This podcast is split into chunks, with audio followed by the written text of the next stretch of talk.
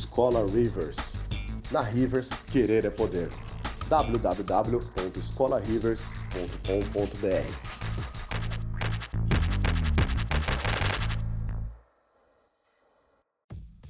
Sejam muito mais do que bem-vindos e bem-vindas a mais um podcast da Rivers. Antes de qualquer coisa, sigam a gente nas nossas redes sociais, como o Instagram e o Facebook. Pode encontrar simplesmente pelo nome de Escola Rivers. Muito obrigado e fiquem então com o seu podcast. Fala aí, galera, muito boa noite. Como é que vocês estão? Tudo certo? Todo cenário novo aqui, olha que da hora, todo estúdiozinho. Olha lá, uma hora o negócio tem que ficar bonito e profissa, né? É isso aí. Então, galera, muito boa noite, Daniel Rivers, para quem não me conhece, muito prazer e sejam muito bem-vindos ao canal da Escola Rivers. Muito obrigado para todo mundo que já está ao vivo aí, grande salve. Então, galera, por favor, já deixa aquele like, já se inscreve no canal aí, por favor. Ativa o sininho que tá tendo novidade pra cacete aí, desculpa o palavreado, mas tá tendo muito conteúdo novo aqui no canal, praticamente todo dia, né? Eu vou chamar daqui a pouquinho aqui o nosso grande mestre, eu tenho até vergonha de chamar ele de professor de Unreal, porque o cara é um mago de Unreal, que é o professor Rafael Lima. A gente postou uma sequência de três aulas aqui, mano, em sequência mesmo, dia 1, dia 2, dia 3, só falando sobre Unreal 5. Daqui a pouco ele vai falar aí. Então, para quem não tá ligado sobre essa parada aí, clica no canal aí para vocês verem lá a playlist. Pode ir em playlist direto que tá organizado na parte de Unreal. A aula gratuita, não é nem tutorial. Nunca ouviu falar de Unreal, nunca mexeu nessa parada, sempre teve a oportunidade de mexer e aprender sua produção de jogos de modo fácil, mano, clica lá que tá, tá do jeito. Beleza, galera? Olha lá, a gente já tá entrando meio que ritmo de férias, então vai dar um slowdown em algumas entrevistas aí, provavelmente em julho, né? Se tudo der certo, tem duas entrevistas aí que vão ser fenomenais para derrubar a porra toda mesmo. E é isso. Galera, chegou na parte que eu mais tava querendo falar sobre a parte de era dos games, que era de Play 2. Maravilha, tem coisa pra caralho pra falar dessa era aí. E eu duvido de terminar 11 horas hoje. Mas enfim, vamos lá. Galera, então, mais uma vez, deixa o like, se inscreve aí. Deixa eu chamar meu timezinho, meu Power Rangers do mal aqui. Vou chamar primeiro de tudo o professor Rafael para ele falar um pouquinho das aulas de Unreal. Fala, Rafa, beleza? Olá, pessoas. Rafael Lima aqui, cofundador do Garage 2007, artista 3D, programador, game designer nas horas vagas, atualmente técnico artes na Webcore, né, quase mestre. cortando bigode na câmera o tempo todo. É, então. e professorzinho na Rivers aí. E é o nosso, na Rivers, aí. é o nosso youtuber, né? Já quase. né, quase Mano, conta pra nós, dá um resumão, cara, que já lançou duas aulas e amanhã, 10 horas, vai ter a terceira, mano. Conta pra nós aí um pouco aí. É, eu, eu, quando você lançou o Real 5, né, meio que muda tudo, é muito, muita novidade, muita tecnologia, muita discussão, muito hype. Então, para deixar um pouco mais técnico, um pouco mais claro, eu passei alguns dias aí estudando para poder dar um, um parecer tipo, real do que, que muda, o que, que não, como funcionam algumas coisas, porque muito pessoal é, mostra funcionando, um pouco fala como, como vai funcionar, e, e, um pouco da minha noção de como isso vai influenciar na produção, no mercado, né, daqui para frente. Porque não basta ser bonito, tem que dar para fazer. Pode crer. Amanhã o vídeo que vai lançar, galera, eu vou dar um spoiler já, vai ser sobre world, world building, world compositing, né? É, dá, dá, um spoiler pra galera, cara. O que, que você vai falar nesse vídeo aí? Uh, entre as tecnologias novas que eles lançaram, eles soltaram uma forma diferente, né, da gente construir mundo e de como eles organizam as coisas que influencia muito no jeito de você pensar e trabalhar em equipe. Podendo, é, primeiro, para quem entende um pouco mais, está acostumado a trabalhar, a Source Control passa uma coisa muito mais viável, muito mais fácil. E para quem não, imagina que agora você trabalhar com 25 pessoas ao mesmo tempo, no mesmo mapa, pode ser uma possibilidade não tão difícil assim. Que é mágico, né? Da hora. É, da 25 hora. pessoas juntas no mesmo lugar fazendo um. Resolveram uma parada que era uma dor de cabeça do caralho, mano. É. Pode crer. Olha aí, galera. Então, na aula de hoje que ele postou aí, é, foi falando sobre o novo sistema de iluminação que é o Lumen, né? Inclusive, ele fala sobre algumas dor de cabeça que isso pode estar tá apresentando, óbvio. Então, toda É. a tecnologia apresenta dor de cabeça, né? Sempre espera isso aí. Sempre deixando claro que é early access, né? Então coisas é, dão errado, é normal.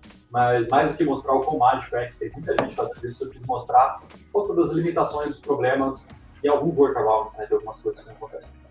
Pode crer. E você tava com a mesma camisa que você tá hoje. É Não, isso? Elas são só parecidas, né? Entendi. Não seria Beleza. difícil, mas não é o caso. Ó, João Henrique aí já deixou os seus parabéns aí. Brigadão, João Henrique. Valeu. Então, tamo junto. Vamos lá, que eu tô vendo aqui na pré-vizinha da câmera, o nosso professor de game design, grande bruxo, já tá agarrado aqui com o Play 2 dele aqui, ó. Fala aí, Thomas. Aqui, ó. Ah, carinho. É, vamos dedão, deixar ele em sol. Ah, Top, mano. É um grande, grande eu carinho, muito grande para essa ainda. geração de PlayStation. Alguns amigos meus dizem que eu sou um pouco fanboy da Sony. Não é verdade. Né? É, eu só dou o valor que eles merecem. Eles têm um grande valor. Ah, tá. É, é o argumento de todo sonista. Mas também não é mentira. é, é, não é mentira, então. O que, que eu posso dizer? É, inclusive, eu tenho mais de um Play 2, na verdade. Eu tenho, eu tenho esse Play 2 que ele é, inclusive, totalmente original. Porque no Brasil sabemos como isso é difícil. Sim. E eu tenho uma versão Slim que é, infelizmente, vamos, não vou usar aquela palavra, vou dizer paralela. É, eu tive dois desse aí porque o primeiro foi tão paralelo que estragou, eu tive que comprar outro. Tadinho. E eu tenho até nome pra paralelar, né? Eu fiquei sabendo que eu tenho uma grana boa aqui em jogo de Play, 2, de Play 2 que eu não sabia, que hoje valorizaram pra cacete. Vale, cara, vale. Eu descobri Ai, também, recentemente. Da hora. Ela tá meio ruim. Bom, eu sou o Thomas Leme. Prazer, galera. Boa noite. Desculpa estar meio descabelado, meio. Acabei de sair de aula. Eu preciso, inclusive, jantar, que eu tô morrendo de fome. É, eu sou professor de game design na, na Rivers. Sou game designer, trabalho aí com fazendo jogo há mais de 12 anos agora. E é isso aí, né? Tamo na luta fazendo. É isso aí, tamo na luta. Top. E galera, é isso aí, mano. Ó, uma boa notícia também é que aqui na Rivers, aluno, aluno que cresce, que mostra que tá, tá, tá orgulhando o professor, aluno empregado. O Thomas já botou essa semana uma galerinha aí, um aluno especificamente para já dentro do mercado. Eu coloquei quatro alunos também no mercado aí. Então, basicamente, aluno que bota em prática que a gente ensina tá no mercado, pode ter certeza. Inclusive, eu, eu botei. Números. Eu tenho orgulho desses números. Eu falo que 90% dos meus alunos da Rivers trabalham na área hoje. Olha aí, ó. Olha aí. Maravilhoso isso. E eu vou dar uma carteirada. Antes da carteirada aí, eu botei um aluno meu numa produção de um jogo de Play 5 aí. eu tô junto nela e eu não posso falar mais do que isso. e, em breve eu vou ter mais uma carteirada para dar aí. Já era o Black Mirror, eu vou dar mais, mais uma segunda aí. e é isso. Galera, vamos lá chamar o nosso publicitário maravilhoso, bombadinho e gostoso, o senhor Marx Walker. Fala aí, querido. Eu dou uma introdução zoeira, cara. Desculpa, não me aguento. Aí abre a câmera, é isso, né? Tá bom. Puta clickbait esse daí na live, né? Mas tudo bem. Ó, mas já deu mais um view, cara. Olha lá. Tá vendo? É a minha mina que entrou, né? Pra ver se era eu mesmo. Pode crer. Caralho, será que eu Pode ver que vai sumir cara? agora, mais três aí. Tem sempre Galera, vaga para mais um aluno, seu João. É. Aí. Desculpa, Galera, como falar. eu costumo dizer aqui, bom dia, boa tarde, boa noite, independentemente da hora que você estiver consumindo esse conteúdo aqui. Boa. Eu sou Marcos Walker, sou publicitário, sou editor-chefe do Observatório de Games do UOL. Tenho aqui dentro os meus orgulhos poder ter feito, fabricado literalmente no Japão o PlayStation portátil a linha de televisores Bravia. Fiz o PlayStation 3 também, mas sem o meu lugar na fila do pão. Vamos hoje falar aqui de PlayStation 2, que é o cara da família, entendeu? Toda a família tem o seu queridinho e hoje é dia de falar dele. Vamos ver o que Maravilha. Que Esse, é, aqui na área Play 2 foi a área que os nerds começaram a ficar chato para valer mesmo, assim, definiu, definiu times, né? Esse aqui é São Paulino, Coritiano e tal, já foi indo. Começou e o nosso último, nosso último convidado, colega do Rafa e colega nosso, também virou um grande amigo nosso, quase, quase, se não já oficial mestre em game design aí, senhor Celso Fujimoto, seja bem-vindo, querido. E aí, galera, beleza? Valeu aí. Sou o Celso, eu sou colega de mestrado do Rafa lá, e ele que inclusive me chamou para participar aqui, então aí já no, que que é, nono episódio? Nono e, episódio. Pô, bem, bem, bacana aí. Né? não, é porra, que honra, cara, estar tá aqui com só os caras fera aí. E, Tamo pô, junto. aprendi pra caralho também com vocês aí, refletindo aí nos outros episódios. E eu também sou game designer, eu tenho minha própria empresa, Tower Lab Studios, a gente foca Top. em jogos educativos. E é isso aí. Tamo junto, Celso. Obrigado aí, cara. Bom, vamos dar o pontapé, galera. Como todo mundo já falou, ninguém se aguentou, demos spoiler. A gente vai falar sobre Play 2 hoje. E tenho certeza, eu, eu duvido, eu truco aqui alguém, alguém na live que não, nunca jogou algum jogo de Play 2. Não vale falar FIFA, eu tô falando jogo. Enfim, isso aí irrita as pessoas. Já começa com polêmica, né? Vamos lá. É, Celso, você que curte dar aquela apresentaçãozinha, se quiser falar, de repente, se mudou alguma coisa muito tecnológica no aparelho do Play 1 pro Play 2 aí. Contexto, deixar na sua apresentação. Histórico e tecnológico. Contexto histórico. Manda aí. Contexto histórico, só recapitulando, porque acho que na última live a gente estava no PC, né? Nós estava no PC. Deixa eu ver, a última que a gente falou foi do, do Play 1 com. A gente chegou a juntar com o 64 ou foi, foi separado? A gente fez separado do 64, é. Fez separado, né? Que faz um tempo, mas. Bom, o Play 2 é o que o, é, todo mundo falou, né? É impossível você não, não conhecer um pouco, e só já de pontapé inicial, até hoje é o console mais vendido da história, né? E então, assim, né? Eu já mostro a importância dele, mas em questões tecnológicas, eu acho que duas sacadas que a Sony teve ali é, uma que quando eles lançaram só tinha um Dreamcast da SEGA, que era a aposta da SEGA de ainda sobreviver num, num mercado que estava ficando bem difícil, né? E, e, meu, o Play 2 lançou já tirando a, a, a, Foi o último console da SEGA, né? Eles desistiram do, da briga de consoles. E demorou acho que um ou dois anos para vir o, a concorrência da Nintendo e da a primeira da Microsoft, né? Então a Sony ela já começou bem e, meu, já tinha uma história boa com o Play 1. O, duas sacadas que eu acho que ajudou muito eles, assim, logo nesse começo, é que eles vieram com a proposta de ser, é, ter retrocompatibilidade, né? Então a galera que tinha o Play 1 ou jogos do Play 1 conseguia jogar, e eu acho que algo que foi muito diferencial neles foi o lance do DVD. Nessa geração foi bastante importante, porque meu, muitas vezes era mais barato você comprar o Play 2 do que comprar um DVD player, né? Então, a galera já, tipo, antes você tinha que brigar, sei lá, pro teu pai juntar uma grana ali para te comprar um videogame, agora você tinha uma desculpa boa, né? Você falou, pô, o negócio ali serve como um DVD player. Eu acho que isso foi, assim, já um começo muito excelente, assim, pra Sony, né? Sim, vale, vale lembrar também nessa questão das conveniências que foi pela primeira vez ali que o conceito de station, né, do, do PlayStation, das coisas que começaram a se reunir convenientemente Música, né? do aparelho, começaram a fazer sentido, né? Isso é, é, no mercado foi mais ou menos assim. Inclusive, agora que você comentou, eu não lembro qual foi o primeiro GTA se, é, que começou a usar até a sua própria biblioteca de música para poder tocar na rádio. Não sei se vocês lembram disso. Acho que foi no 3 mesmo, já. foi? Foi o 3 já? Isso já tinha? Eu lembro, é, eu lembro, eu lembro disso. Isso foi uma sacada nessa linha que o Marx estava comentando, né? De juntar filme, música, jogo, era uma plataforma de entretenimento. Eu acho que ficou popular pra cacete mesmo no Vice City, né? Que eles tinham aquela pegada meio retrozona lá, né? É. Melhor GTA, desculpa. É, eu sei que tá todo mundo ama San né, Andreas e tal, mas Vice City é. É que, cara, é, eu, eu, eu sou, eu sou Team, team San Andreas não só por. É, cara, acho que a temática dele foi muito em cima. Tava em ascensão essa erazinha rapper dos caras, assim, né? Joga, é, tipo, ascensão de 50 Cent, Eminem e tal, não sei o quê. Aí os caras lançaram um bagulho com o roots do, do, do, do rap, né? Tipo, tinha lá um personagem que era baseado no Easy E, que era o Ryder. Ele era, ele era uma cópia na cara dura sumida do, do Easy E que faleceu, esse rapper. E não só pegou essa ascensão, como foi um, um, dos primeiros GTA com um puta mundo aberto do caralho, né, velho? E o personagem podia cair na água que não morria. Pronto, isso aí já ganhava muita já. gente, né, velho?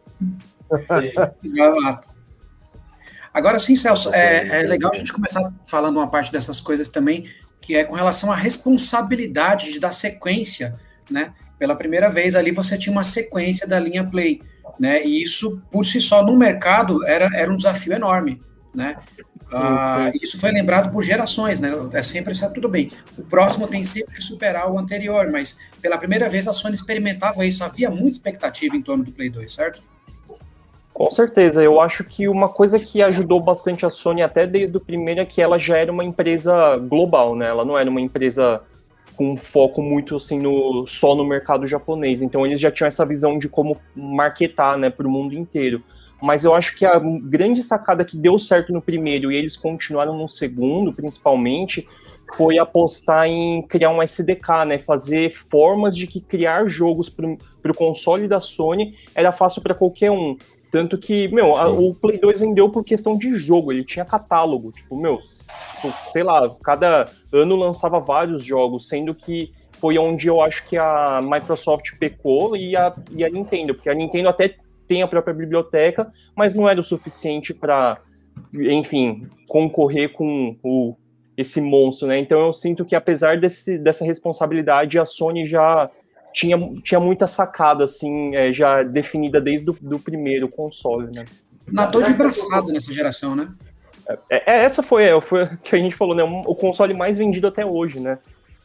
É... Eu ia falar, já que você tocou no assunto, quem que eram os concorrentes na época, né, do, do Play 2?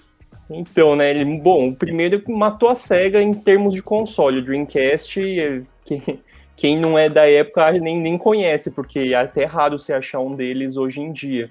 E foi o que eu falei, aí o, a Nintendo e a Microsoft resolveram entrar na brincadeira, eles vieram acho que um ou dois anos depois do, do Play já ter lançado. E eles lançaram com um catálogo pequeno e durante a vida deles não foi muito, muita coisa assim diferente, diferente, né? E acho que a Nintendo até teve mais coisa porque eles já têm as próprias IPs. Mas eu acho que isso não foi o suficiente. Obviamente, tem o, a galera mais fã da Nintendo que acaba tendo o console. Eu tive o, o GameCube. É, a Microsoft, meu, ela tava apostando ainda muito em comprar, ganhar market share, né? Tipo, eles não estavam querendo ser um console lucrativo, eles só queriam começar a entrar no, na brincadeira, né? Acho que essa foi a concorrência. É, eu, eu, tive um, é, um, não sei, sentimento estranho, né? Porque foi a única geração que eu perdi, assim, que eu, tipo, não tive console e nem jogava cara. no PC. É, eu, tipo, azar, eu tive o Play 1, saca? Aí fiquei sem console e fui jogar PC de verdade um pouco depois, então fiquei num gap aí.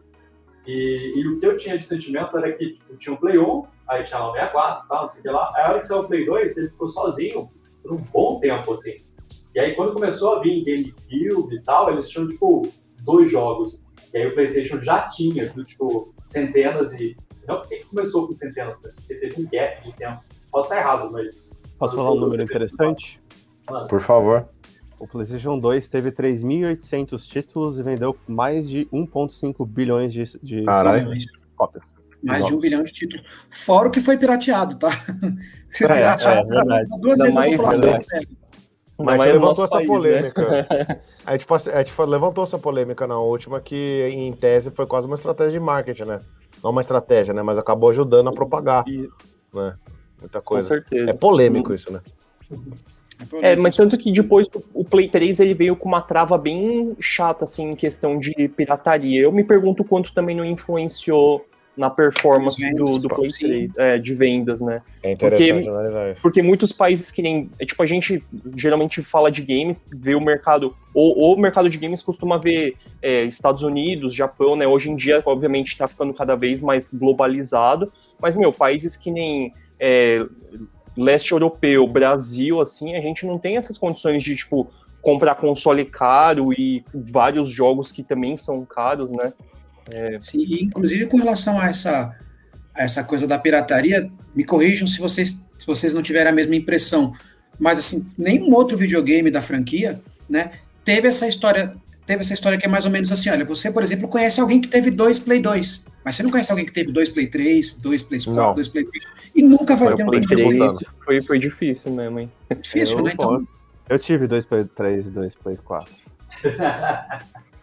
Você é a, live, você... A, a, a cota de privilegiados da live, né? Sempre mas vou, É, então, mas você trabalha no mercado, você tá. É outra é. coisa. Empregado. Pior que eu, nessa fase, eu tive que vender meu Play 2 porque eu queria um PSP na época, o primeirão. Porque não, não era muito caro, não tinha como você comprar. E aí eu falei, não, vou vender meu Play 2 e comprar o PSP. Você sabe que, falando aqui numa parte dessa coisa da responsabilidade, uma mini história aqui, uh, quando eu soube que ia fazer o, o, Play 3, a notícia foi dada mais ou menos assim para mim. Falou, Marcos, a gente não sabia, né? Tava num, num segredo a sete chaves lá, isso era fechado para os engenheiros e tudo. E eu tava em Nagoya, e aí ia ter que voltar para Tiba, né? Que era onde, a região onde tinha a Sony de, de Xarazo, que é onde se faz os plays. E aí o cara chegou e falou para mim assim, Marcos, imagina que você é brasileiro e ganhou a Copa do Mundo na Europa. Eu falei, tá.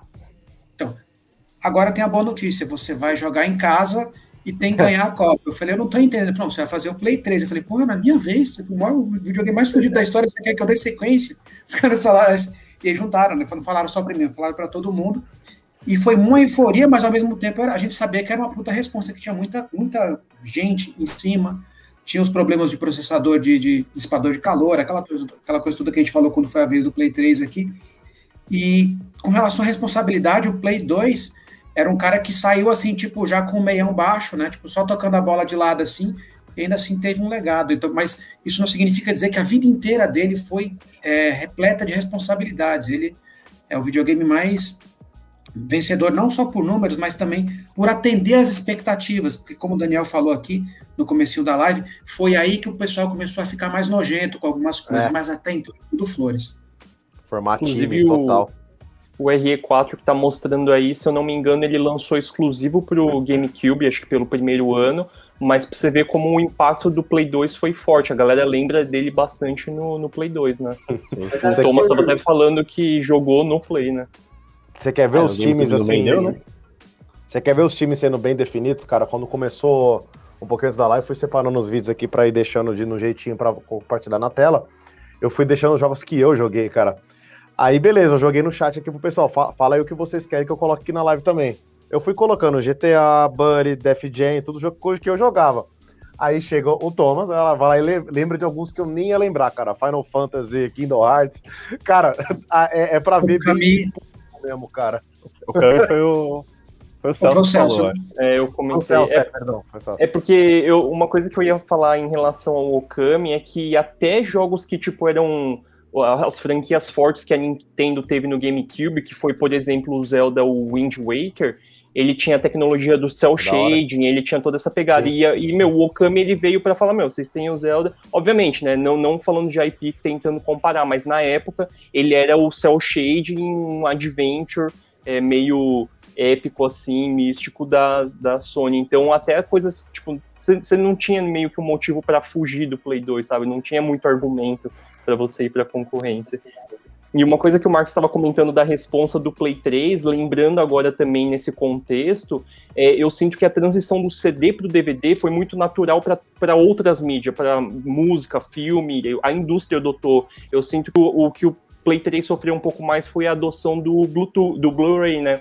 Ele já não foi uma mídia mais tão assim popular como, como foi essa primeira transição. Então acho que o console acabou, ambos os consoles, né? Um acabou beneficiando e o outro acabou sofrendo um pouco com essa transição tecnológica. É, que rolou uma disputa ainda legal, né, em cima de mídia, né? Tipo, a Microsoft não queria usar o DVD para não dar dinheiro para a Sony, e aí eles usaram o mini disc, né? Que era tipo super esquisito lá para época. É, o GameCube também era aquele CD meio CD, né? É, e aí ficava um negócio meio, meio, meio estranho, porque eles falou, você vai comprar um, um, um filme pra você assistir. É DVD, roda no Playstation, mas não roda no GameCube. E, e, aí começa a ter, tipo, muitas desvantagens, né? Mas aí é, tipo, a Sony manda bem, né? No sentido de fazer filme, música... Aliás, a, a retenção de tecnologia por parte da Sony dá uma live inteira, né? Nas tá. coisas, assim, se você quer, pague o aluguel, né? Então Dá uma live inteira aqui só Aliás, dessa, dessa resenha. Uma perguntinha aqui, que agora minha, minha falta de memória não vai me ajudar. Eu acho que o Play 2 foi o primeiro console mesmo que começou a rodar filme também. Tô falando besteira ou Play 1? É, foi o Play 2, né? O Play 1, é, o Play 1 só tinha música, só música. É, eu acho que rodava hum. música. O Play 1 rodava CD de música. Cara, eu acho que rodava filme sim, só que você tinha que gravar no formato certo. Ah, não. E num, e num CD, né? Pra é, caber. É, CD, em é. formato certo. É que, é que o, o Play 2 você podia literalmente comprar um DVD da loja, botar lá e ele tinha toda a HUD, toda a UI é. preparada para você assistir filme. Era um. É, era, tinha só o velho. Tinha só o velho problema de zonas, né? Que tinha zonas lá. Ah, você... Se você pegar um, se você pegar um vinil e recortar ele tamanho do CD e botar no Play 2, ele. Caralho, era nervoso demais. Vem por aí mesmo. Uma coisa que eu lembrei também, que eu acho que foi bem importante, eu não sei o quanto a, a Sony sacrificou nesse aspecto, é que o padrão do desde o Play 1 era ele, eles cobraram 300 do, cobravam, né, 300 dólares pelo console lá fora. E no Play 2 eles mantiveram o mesmo preço, a Microsoft veio com a concorrência igual, também 300 dólares, e a Nintendo veio com um console com 100 dólares mais barato, por 200 dólares. Quando a Nintendo lançou o GameCube, a, a Sony tomou uma decisão bem ousada de cortar o preço para ficar igual ao do GameCube, ou seja, é o console, tipo, não tem mais. Tipo, você não pode falar que é preço, você não. Sabe? Tipo, ficava difícil você argumentar. Tipo, o único motivo de você comprar um GameCube é porque você realmente quer jogar o Zelda, que nem o Daniel tava falando nas outras lives ali, que ele comprar console da Nintendo é, pra jogar. Só pra jogar a porra do Zelda. Era foda. É, e vale lembrar também que quando a gente tá falando aqui de estratégias de venda, né, é, você tá lidando especificamente ali, ou, ou com foco, pelo menos assim dizendo, no mercado europeu, norte-americano e asiático, ou seja, a parte de cima do globo, onde a economia é bem estável, né? Então você está falando de países aí que, que a latinha de coca passa cinco anos para aumentar cinco centavos.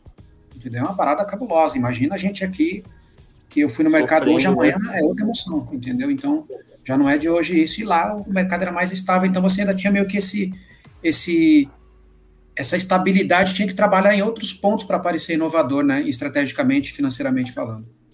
Agora, falando do jogo que está aí na tela, a gente acho que em algumas outras lives comentou de que ah, teve console que teve muito mais jogo de, é, de luta, que a gente estava falando, outros foram mais para plataforma. Meu, Hack and Slash foi o que pegou essa geração, com foi. God of War, Devil May Cry.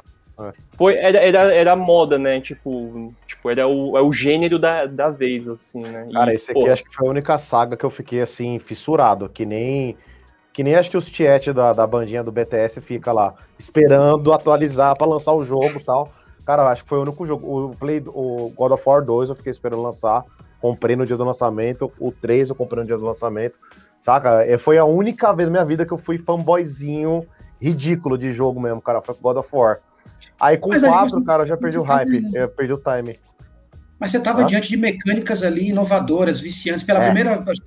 Narrativa, nossa, narrativa, é, jogo. A, a mecânica. Ontologia, né?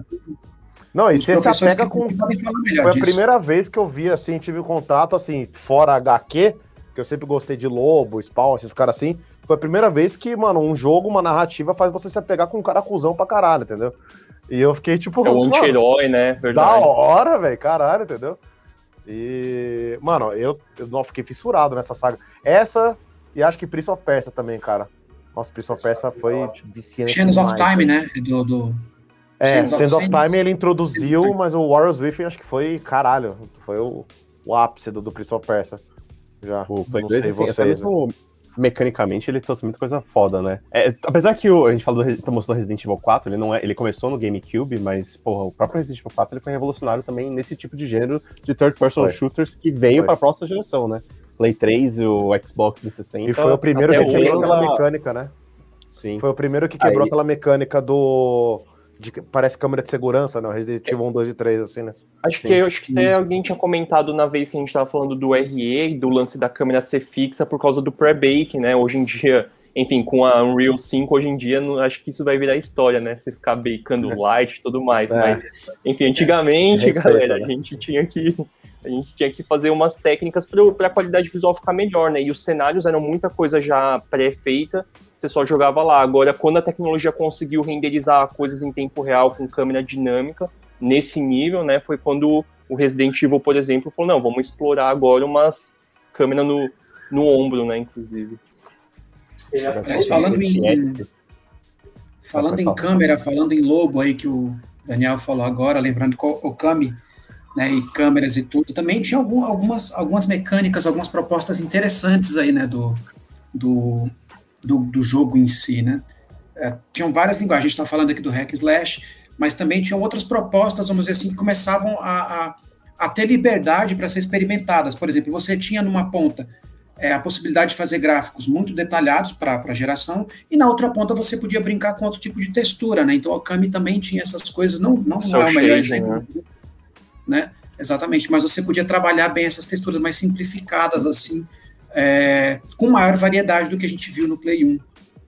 Um exemplo que eu trouxe aí, pro, não sei se o Daniel colocou na lista ali, é, tipo, para exemplificar bem isso que você estava comentando, é um jogo que ele em si não ficou tão famoso na época, que era o Ico. É, a, a, hoje em dia ele virou meio cult, assim, né? Mas o, a sequência dele, dos mesmos produtores que ficou bem famosa no Play 2, que foi o Shadow of Colossus, mas o Ico em si ele já veio com bastante coisa de. Eu acho que foi um dos primeiros jogos que começou a trazer IK, né? O Inverse Kinematic de animação. Tipo, quando você sobe escada, hoje em dia é padrão, sei lá, o pé do personagem ficar nos degraus ah, certos. Ah, Antigamente, sim, é. antigamente os caras subiam de qualquer jeito, né? Tudo torto. Então. É, se a gente for falar de engine, dá pra falar muita coisa também que avançou. Cara. Isso. É. é, nessa questão de animação, né? Coisas. É, dinâmicas, de, a animação rola de acordo com a posição que você tá no cenário, coisas do tipo é, combate a, com o inimigo. Passando a primeira é, geração né, de 3D, lá do Play 1 64, muita coisa foi experimentada, deu errado, deu certo, mas E essa Pulou a primeira peneira, né? Exatamente. Teve muita mecânica que foi jogada fora, muita técnica que eles abandonaram e foram descobrindo cada vez mais. E aí você descobre a necessidade também, né? Por exemplo, uh, tá, para animador talvez não seja, mas para quem estava lá programando o engine, a IK não era uma coisa óbvia. Até você fazer, olhar e falar, nossa, tá tosco, saca? Ah, mas aí já rolou um tempo para a próxima geração, próxima versão de tudo. Ó, só no Enter the Matrix aqui, não sei se vocês jogaram esse jogo, já me veio duas coisas na cabeça, cara, que foi um dos primeiros jogos que eu percebi que tinha coi é, coisa destrutiva. Reflect. Não só no, no cenário. É, tipo, aquele, aquele Black, que era um jogo de FPS, também tinha muita coisa destrutiva. E que era engraçado que eu, eu notei isso na época, tipo, você passava por tiroteio, da, avançava na, na, no cenário para explorar, quando você voltava, a, todo o histórico de putaria que rolou, assim, de, de de lugar destruído e tal, ele ficava lá, ele permanecia. O pessoal não, não deletava depois que você passava, tá ligado? Ó, esse aqui, durante a batalha, o que você fez de registro de, de destruição no cenário, ele fica, né? Isso é, isso é, é uma coisa que a gente notava na época, e acho que o Rafa vai se identificar com isso que eu vou falar, que eu acho que foi a primeira geração de console que começou a oficializar é, Rigid Body, é, esse sistema de skeleton. Porque, tipo, aqui, ó, é, quando você derrota o inimigo, o inimigo cai e fica, tipo, molão, né? Oh, Ou seja, ele ativa aquele modo Ragdoll. Tá Ragdoll, tá Entendeu? Então, eu não lembro, pelo menos, pode ser que tinha no Play 1, não lembro. Era mas diferente. era diferente, algum, eu acho. Aqui começou o pessoal a oficializar a pipeline. No Play 2 começou, pro, pro lado do desenvolvedor, começou a oficializar a pipeline já. Você pensar, o Play 1 ele não tinha um personagem inteiro ainda, era sempre uns pedaços, uns blocão, tipo, o braço do cara era quatro cilindros, sabe? Tipo, Muitas aí, vezes até sumia do cenário. É, então. Você lembra até o Metal Gear 1, era lindo, maravilhoso, mas se olhar, personagem inteiro quebrado. Então a lógica de como você fazia a animação do personagem é um pouco diferente. Aí no, no Play 2 foi o primeiro que começou a estar tá, tipo, ficar emendadinho, sabe? Né? Um monte de cilindro, um monte de forma básica, né? E vale lembrar que o Matrix em si, o filme, também ele tá num contexto histórico bem relacionado com o lançamento do Play. E, meu, ele é uma carta de amor pros games, né? Tipo, é um filme falando, meu, games é a mídia da vez, tipo. É. E, Cara, também, como, como amei esse jogo. Né? Foi uma excelente época para ser gamer, né? Foi. Acho que foi a época mais foi viciadinho, depois foi só declínio, cara. Mas isso é Depois eu, tipo assim, a faculdade de, dos games, né? Tipo, é aquele é. que você fala, nossa, eu tô no alto nível, né? Mas aí você tem outros contrapontos, mas deixa isso para outra hora. Gente, cartão de memória.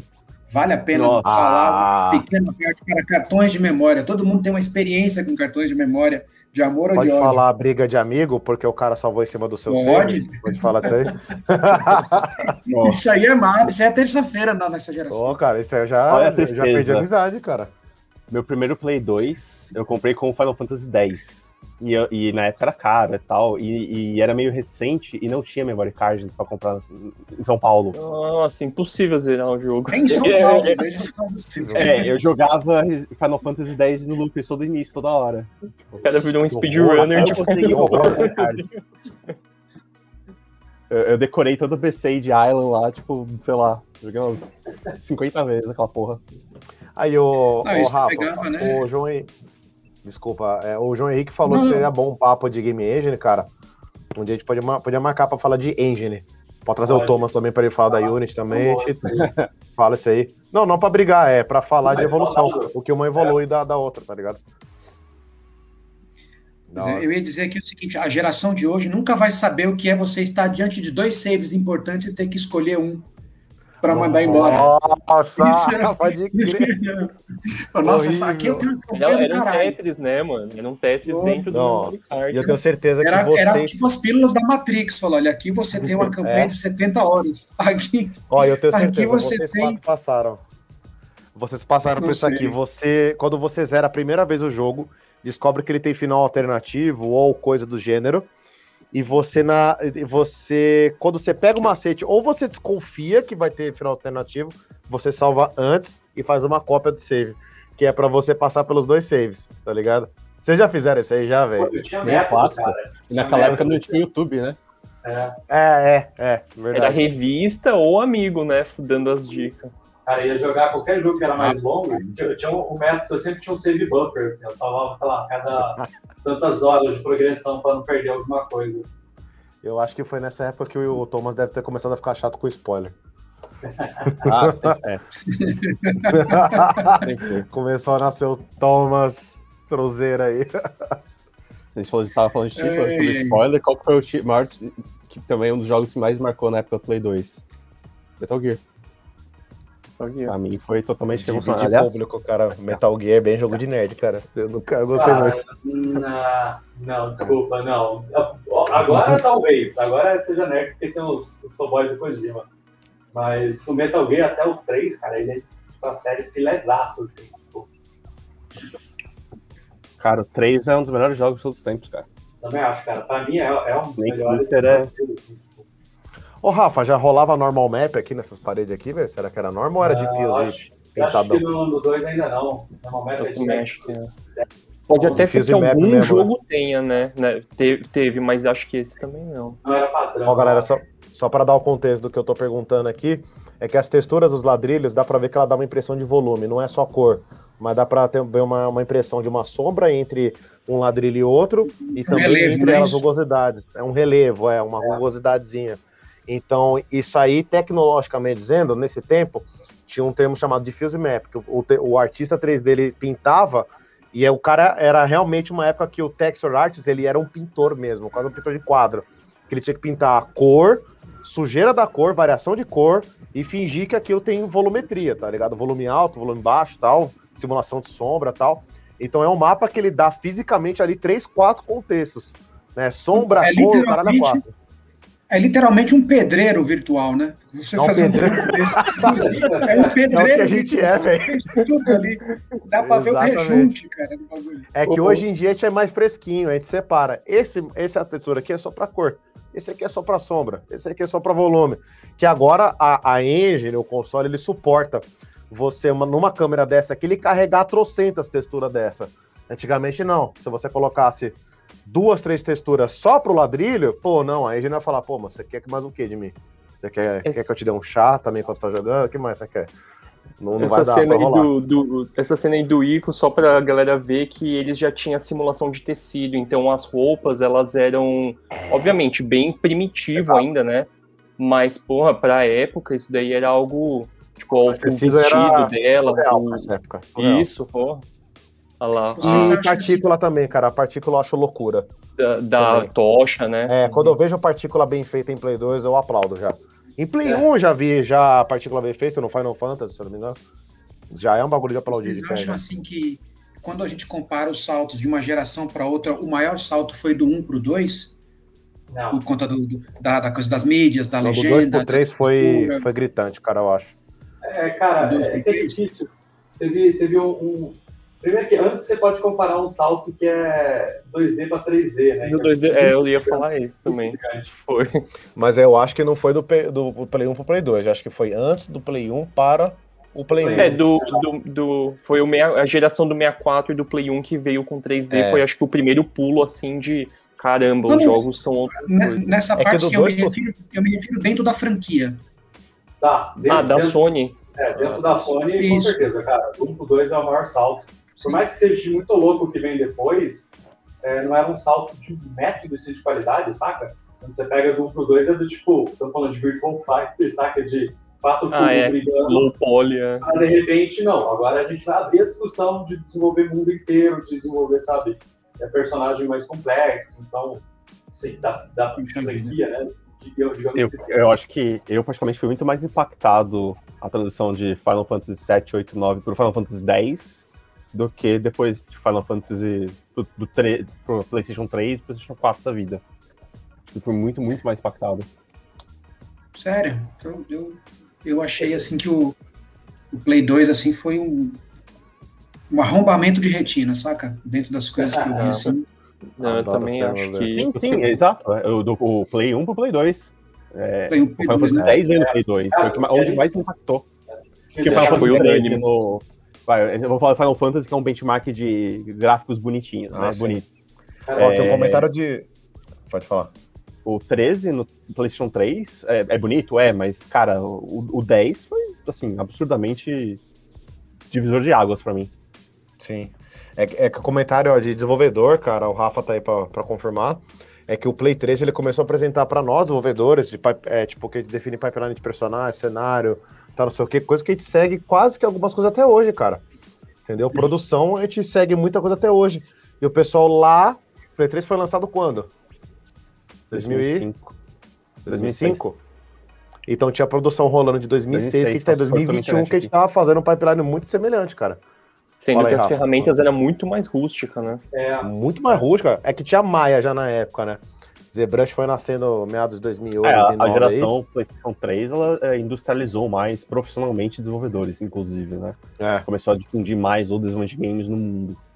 Sim, Só pra deixar claro, não é uma coisa é, é... só do PlayStation, tá? É tipo porra, uma cadeia de coisas acontecendo. É, não, aqui a gente fala de era. É, é mas é. aí que você pega, tipo, ó, sai um hardware novo, aí sai um DirectX, que é uma coisa que muita gente já sabe, tipo, uma interface para mexer com a placa de vídeo, para daí sair uma ferramenta que utiliza isso, para daí a gente, todo mundo conversar, por exemplo, ó, normal map, tá? Isso aqui todo mundo vai usar igual, porque já tem, então tinha 500 jeitos de fazer.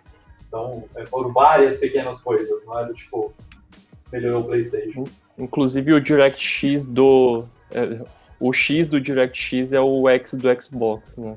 O Xbox foi nomeado. Ah, é, ele, o Xbox foi nomeado por causa do DirectX. Aquelas lendas urbanas que acabam se confirmando. Não, é, esse é mesmo. Agora, sim, essa é a geração que tem mais jogos, né? Quando a gente compara na, na, na franquia PlayStation. Ao que vocês atribuem a isso? Era mais fácil? Era mais vantajoso? Havia mais oportunidades? Era mais simples? Quais, quais os motivos vocês jogam na mesa para isso, isso ficar desse jeito até hoje? Quantidade de jogos, se diz? É, por que, que nós temos tantos jogos né, de, de, de, de, Play 2 e isso não ficou tão, tão marcado assim? Porque uma das coisas que deixa o Play 2 mais, mar, mais marcante é a vasta biblioteca que ele tem. Não é? E, e o que vocês atribuem a, a esse boom todo na, na época lá? Primeiro, eu acho que eu comentei eu, eu, primeiro eu comentei do SDK, né? A Sony, ela sempre, como ela sabia que ela não, não era Nintendo que tinha, sei lá, a franquia do Mario, eles investiram forte em SDK, que é pra galera pegar e construir jogo. Então, para você fazer um jogo pro Play, acho que é, na história da Sony sempre foi o console assim com mais acessibilidade, né? Tanto que tem muito título third party. Já a Nintendo, a Sega, outros consoles, é, assim, teve consoles que foram melhores e piores, mas nada nesse nível. É, mas o SDK, ele, ele uh, não explica tudo, né? Por exemplo, o Play 1, ele claramente ele ia ser um, muito jogo, porque a Sony sabia que ela não ia nem produzir jogo até então. No 2, ela poderia ter aberto a discussão, tanto que saiu, mas saiu do estúdio of War, tal, os caras né, trouxeram para casa, assim. Mas comparativamente, por exemplo, o, o, Play 3 ele teve uma queda de, de, número de jogos porque ele era um console difícil de trabalhar, ele específico. Ah, então, as decisões de design na montagem do Play 3 atrapalharam o número dele, uh, porque eles é, estão acessível ponto 2 né, em termos de é, desenvolvedor. Agora, Aí, fazer jogos, né? fazer jogos em si também a cada geração fica mais caro. Isso é, é inegável. Por mais que a gente tenha facilidade de engines, etc., a, o benchmark de qualidade do público está cada vez mais maior, né? Tá cada, é, isso, com certeza. É, Tanto que acho que isso é o que viabiliza os external developers, é, é esse nível de complexidade, né? Sim. Não é à toa que tem a discussão, porque que jogos estão aumentando para 70 dólares. Cara, a gente está no preço de 60 dólares desde o Play 1, é. E nunca teve inflação em jogos. E os jogos, pelo contrário, cada vez mais difíceis de fazer. Então é meio óbvio até que o preço do jogo vai aumentar com o tempo. Demorou para aumentar até. Sim, a sim. tecnologia tenta facilitar algumas coisas, mas a complexidade ainda tá lá, né? É ela, ela, facilita as coisas, só que aí também aumenta a ambição, né, cara? Ninguém Isso. quer falar de fazer melhor RPG no Play 1, entendeu? Tipo, simples não, assim. Não, não tem nem conexão pra internet. Pronto, acabou a discussão. Exato. Então, hoje em dia é mais fácil, é mais rápido de fazer. É, faz um Dragon Age no. É. no... Só que, né? Só que cai naquele problema do tipo, agora que é mais fácil, o cara vai lá e investe o mesmo dinheiro ao mesmo tempo e tem um jogo muito mais foda, saca? Ou, ou mais dinheiro, porque aí você vai criando né, os seus próprios inimigos. É, então, por um lado bom, por outro lado, né? Problema. E acho que é natural do mercado isso aí. Quem, quem vai investir muito dinheiro vai continuar investindo muito dinheiro e muito do que a gente fala que gasta-se muito dinheiro ou mais dinheiro hoje tem que fazer um cálculo de inflação antes de fazer essa afirmação, porque, né, como a gente bem viu, o jogo é, é um Atari na época lá já seria um valor absurdo hoje em dia, então é, não sei o quanto que tem esse crescimento real de preço e produção de, de games. Teria que fazer um estudo só. Uma coisa que ficou mais cara, até porque outra, outra coisa que ficou muito cara no processo também, hoje, que é, um, que é uma variável que não dá para negar, é marketing. Porra, hoje é Sim, é muito mais certeza. difícil você conseguir. Tem jogo que bota mais dinheiro em marketing do que. Sim. Na verdade, acho é... que é normal é gastar uhum. mais em marketing do que no próprio desenvolvimento. É que é um outro, é um outro desenvolvimento, cara. Eu tô cada é. vez mais estudando isso aí para melhorar a coisa de curso e tal. É, eu percebi que é, outro pipeline, é um pipeline. é outra produção, cara. Ah, Inclusive, mais em divulgação do que na própria, no próprio no jogo em si, né? Tem umas coisas que são bem. É que o marketing, marketing cara, é ele tem umas durante depois, cara. Dá para você fazer antes, antes, de, antes de lançar, durante o lançamento, depois. Tem, tem um estudo do cara. Tem, mano, tem, se tem, é o que eu falo, se tem uma faculdade é, apresentando esse tipo de estudo, esse tipo de conhecimento, é que aí tem coisa, cara. Se pá, vale a pena conhecer, sabe? É, eu, tive a, eu tive a honra da FIAP é, me dar bolsa no, no curso de gestão estratégia de negócio lá. Eu comecei a ver do tipo, caralho, pode crer. Devia ter prestado atenção nisso aqui na hora de abrir empresa. Puta merda, vacilei nisso, sabe? Foi uma, foi uma faculdade de tapa na cara, mano. Foi. Realmente, tem muita coisa que precisa dar atenção. Aí abrindo também outros universos e, e tendo mais concorrência, por ter mais jogo, por ficar mais fácil de fazer, o marketing passa a ser mais relevante. Né? Porque Sim. quando tem só você produzindo o Pique Nintendo, você não tem discussão. Você vai lá faz o Zelda, quando não. vender o Zelda, ele vai vender o Zelda. Quantos? É, Quantos controles existirem? É você que tem, você que vai ditar regras. É. é. Agora, quando você tem um, um dev kit, facilita pra caramba, você tem um software que é mais fácil de fazer, e aí estão tipo, um milhão de pessoas produzindo o jogo, você vai ter que ficar melhor no marketing, senão você não existe. Né? Uma sim, coisa que eu sim. lembrei também é na pergunta do, do Marx do porquê da quantidade de jogos, eu lembro que isso daí foi mais relevante na, no Play 1 versus 64. Eu não sei o quanto isso transferiu para essa geração, mas como o Play 1 era CD e o, 6, o, game, o 64 ele era cartucho, quando você fazia um jogo você tinha que mandar para Nintendo, eles homologavam e eles produziam cartucho. E você falava, tipo, tinha um mínimo de lote e você que comprava, você falava quanto você quer. A Nintendo produzia, mandava para você. Você vendeu ou não, o problema é teu. Já o, a queima de CD, a Sony ela terceirizava muito. Ela falava, não, esse lugar é licenciado, manda para lá. Então dava para ser muito mais localizado, a logística era era assim, era muito melhor, né? Tipo, pô, você queima dois CD, vendeu, vamos queimar mais. Por aí vai. Ou não, tá, a venda não tá tão boa, vamos segurar. Enfim, eu acho que isso também é algo que um developer ele vai considerar, né? Na hora de correr esse tipo de risco, assim. Sim. É, empresas cresceram, né? Nesse papo de, de queimar CD. Empresas viraram só de distribuição e, e, e gravar CD. Né? Passou dentro da vida, a gente trabalhou com eles no garagem, é tipo, a minha empresa que não produz jogo eles pegam o seu jogo, prensa e distribui. É esse o trampo deles. Mas não dá para fazer isso com cartucho, porque era tipo, proprietário, né? Era fechado. Ao Corona. aliás, ó. Aliás, é, eu tinha esquecido completamente. Eu joguei tão pouco Devil May Cry que eu peguei ranço dessa saga um pouco. Me odeio. louco. É, bom, não, eu não gostei de Devil May Cry, cara. Você tinha que jogar cheirada essa merda, cara. Tipo, o bagulho é muito frenético, cara. É um. É, mas é gosto. Controle, né? É gosto, né? Smash Button total, cara. Eu, eu fui aos poucos ficando meio lerdo na vida. Acho que eu comecei a envelhecer muito precocemente. Eu comecei a não gostar de jogo muito frenético, cara. E Capcom é frenético. Acho que aqueles caras desenvolvem na base que... da, do, do pó e Guaraná, cara. Só pode ser, velho. Você sabe que o, Resident, o Devil May Cry, na verdade, inicialmente, ele ia ser o, o Resident, protótipo, o Resident né? 4, né? É, ele é do protótipo. Pega, é, a galera falou, meu, tá muito fora, vamos, vamos fazer um, uma série separada. Ah, Tanto que dá pra você ver muita... Dá pra você ver muita, tipo, referência, assim, de, de RE. Obviamente, né? Eles acabaram fazendo uma outra. Não, tem pra caralho. Ainda mais quando rola puzzle, cara. Lembra muito aqueles puzzle da mansão do Play 1, tá ligado? De, uhum. de, o próprio level design deles ali. Aproveitar que o Thomas ele precisa sair é, daqui cinco minutinhos, eu queria só trazer um questionamento rapidinho aqui sobre câmera, cara, que eu, eu lembrei muito de, um, de umas paradas que o Rafa trouxe sobre o Silent Hill. Inclusive, posso colocar Silent Hill daqui a pouco aqui, que tem umas coisas muito loucas Silent Hill aí no, na era Play 2. Que ele mostrou uns lances sobre câmera, né? Camera design uhum. que rolava no Silent Hill e tal. E me fez lembrar, cara, que quando, é, quando lançou o Shadow of Colossus, né? uma. Eu lembro de gente que tava jogando, era leigo no assunto, obviamente era só fã, e o pessoal comentava da câmera no Shadow of Colossus, tá ligado? Ou seja, uma coisa que nós, de desenvolvimento, assim, a gente presta uma atenção do caralho, que tem a, todo o estudo de camera design, o quanto que isso atribui no jogo. Você pode salvar um jogo com um bom design de câmera, né? E, e eu lembro que, mano, quando você vê que uma, uma pessoa leiga no assunto, um fã, nota, Aí nós a gente pode dormir, aí a gente pode dormir com, tranquilo, porque a gente fez a lição de casa direitinho. Fotografia, é, porra. Cara, do caralho, e o Shadow of Colossus tava aqui na tela.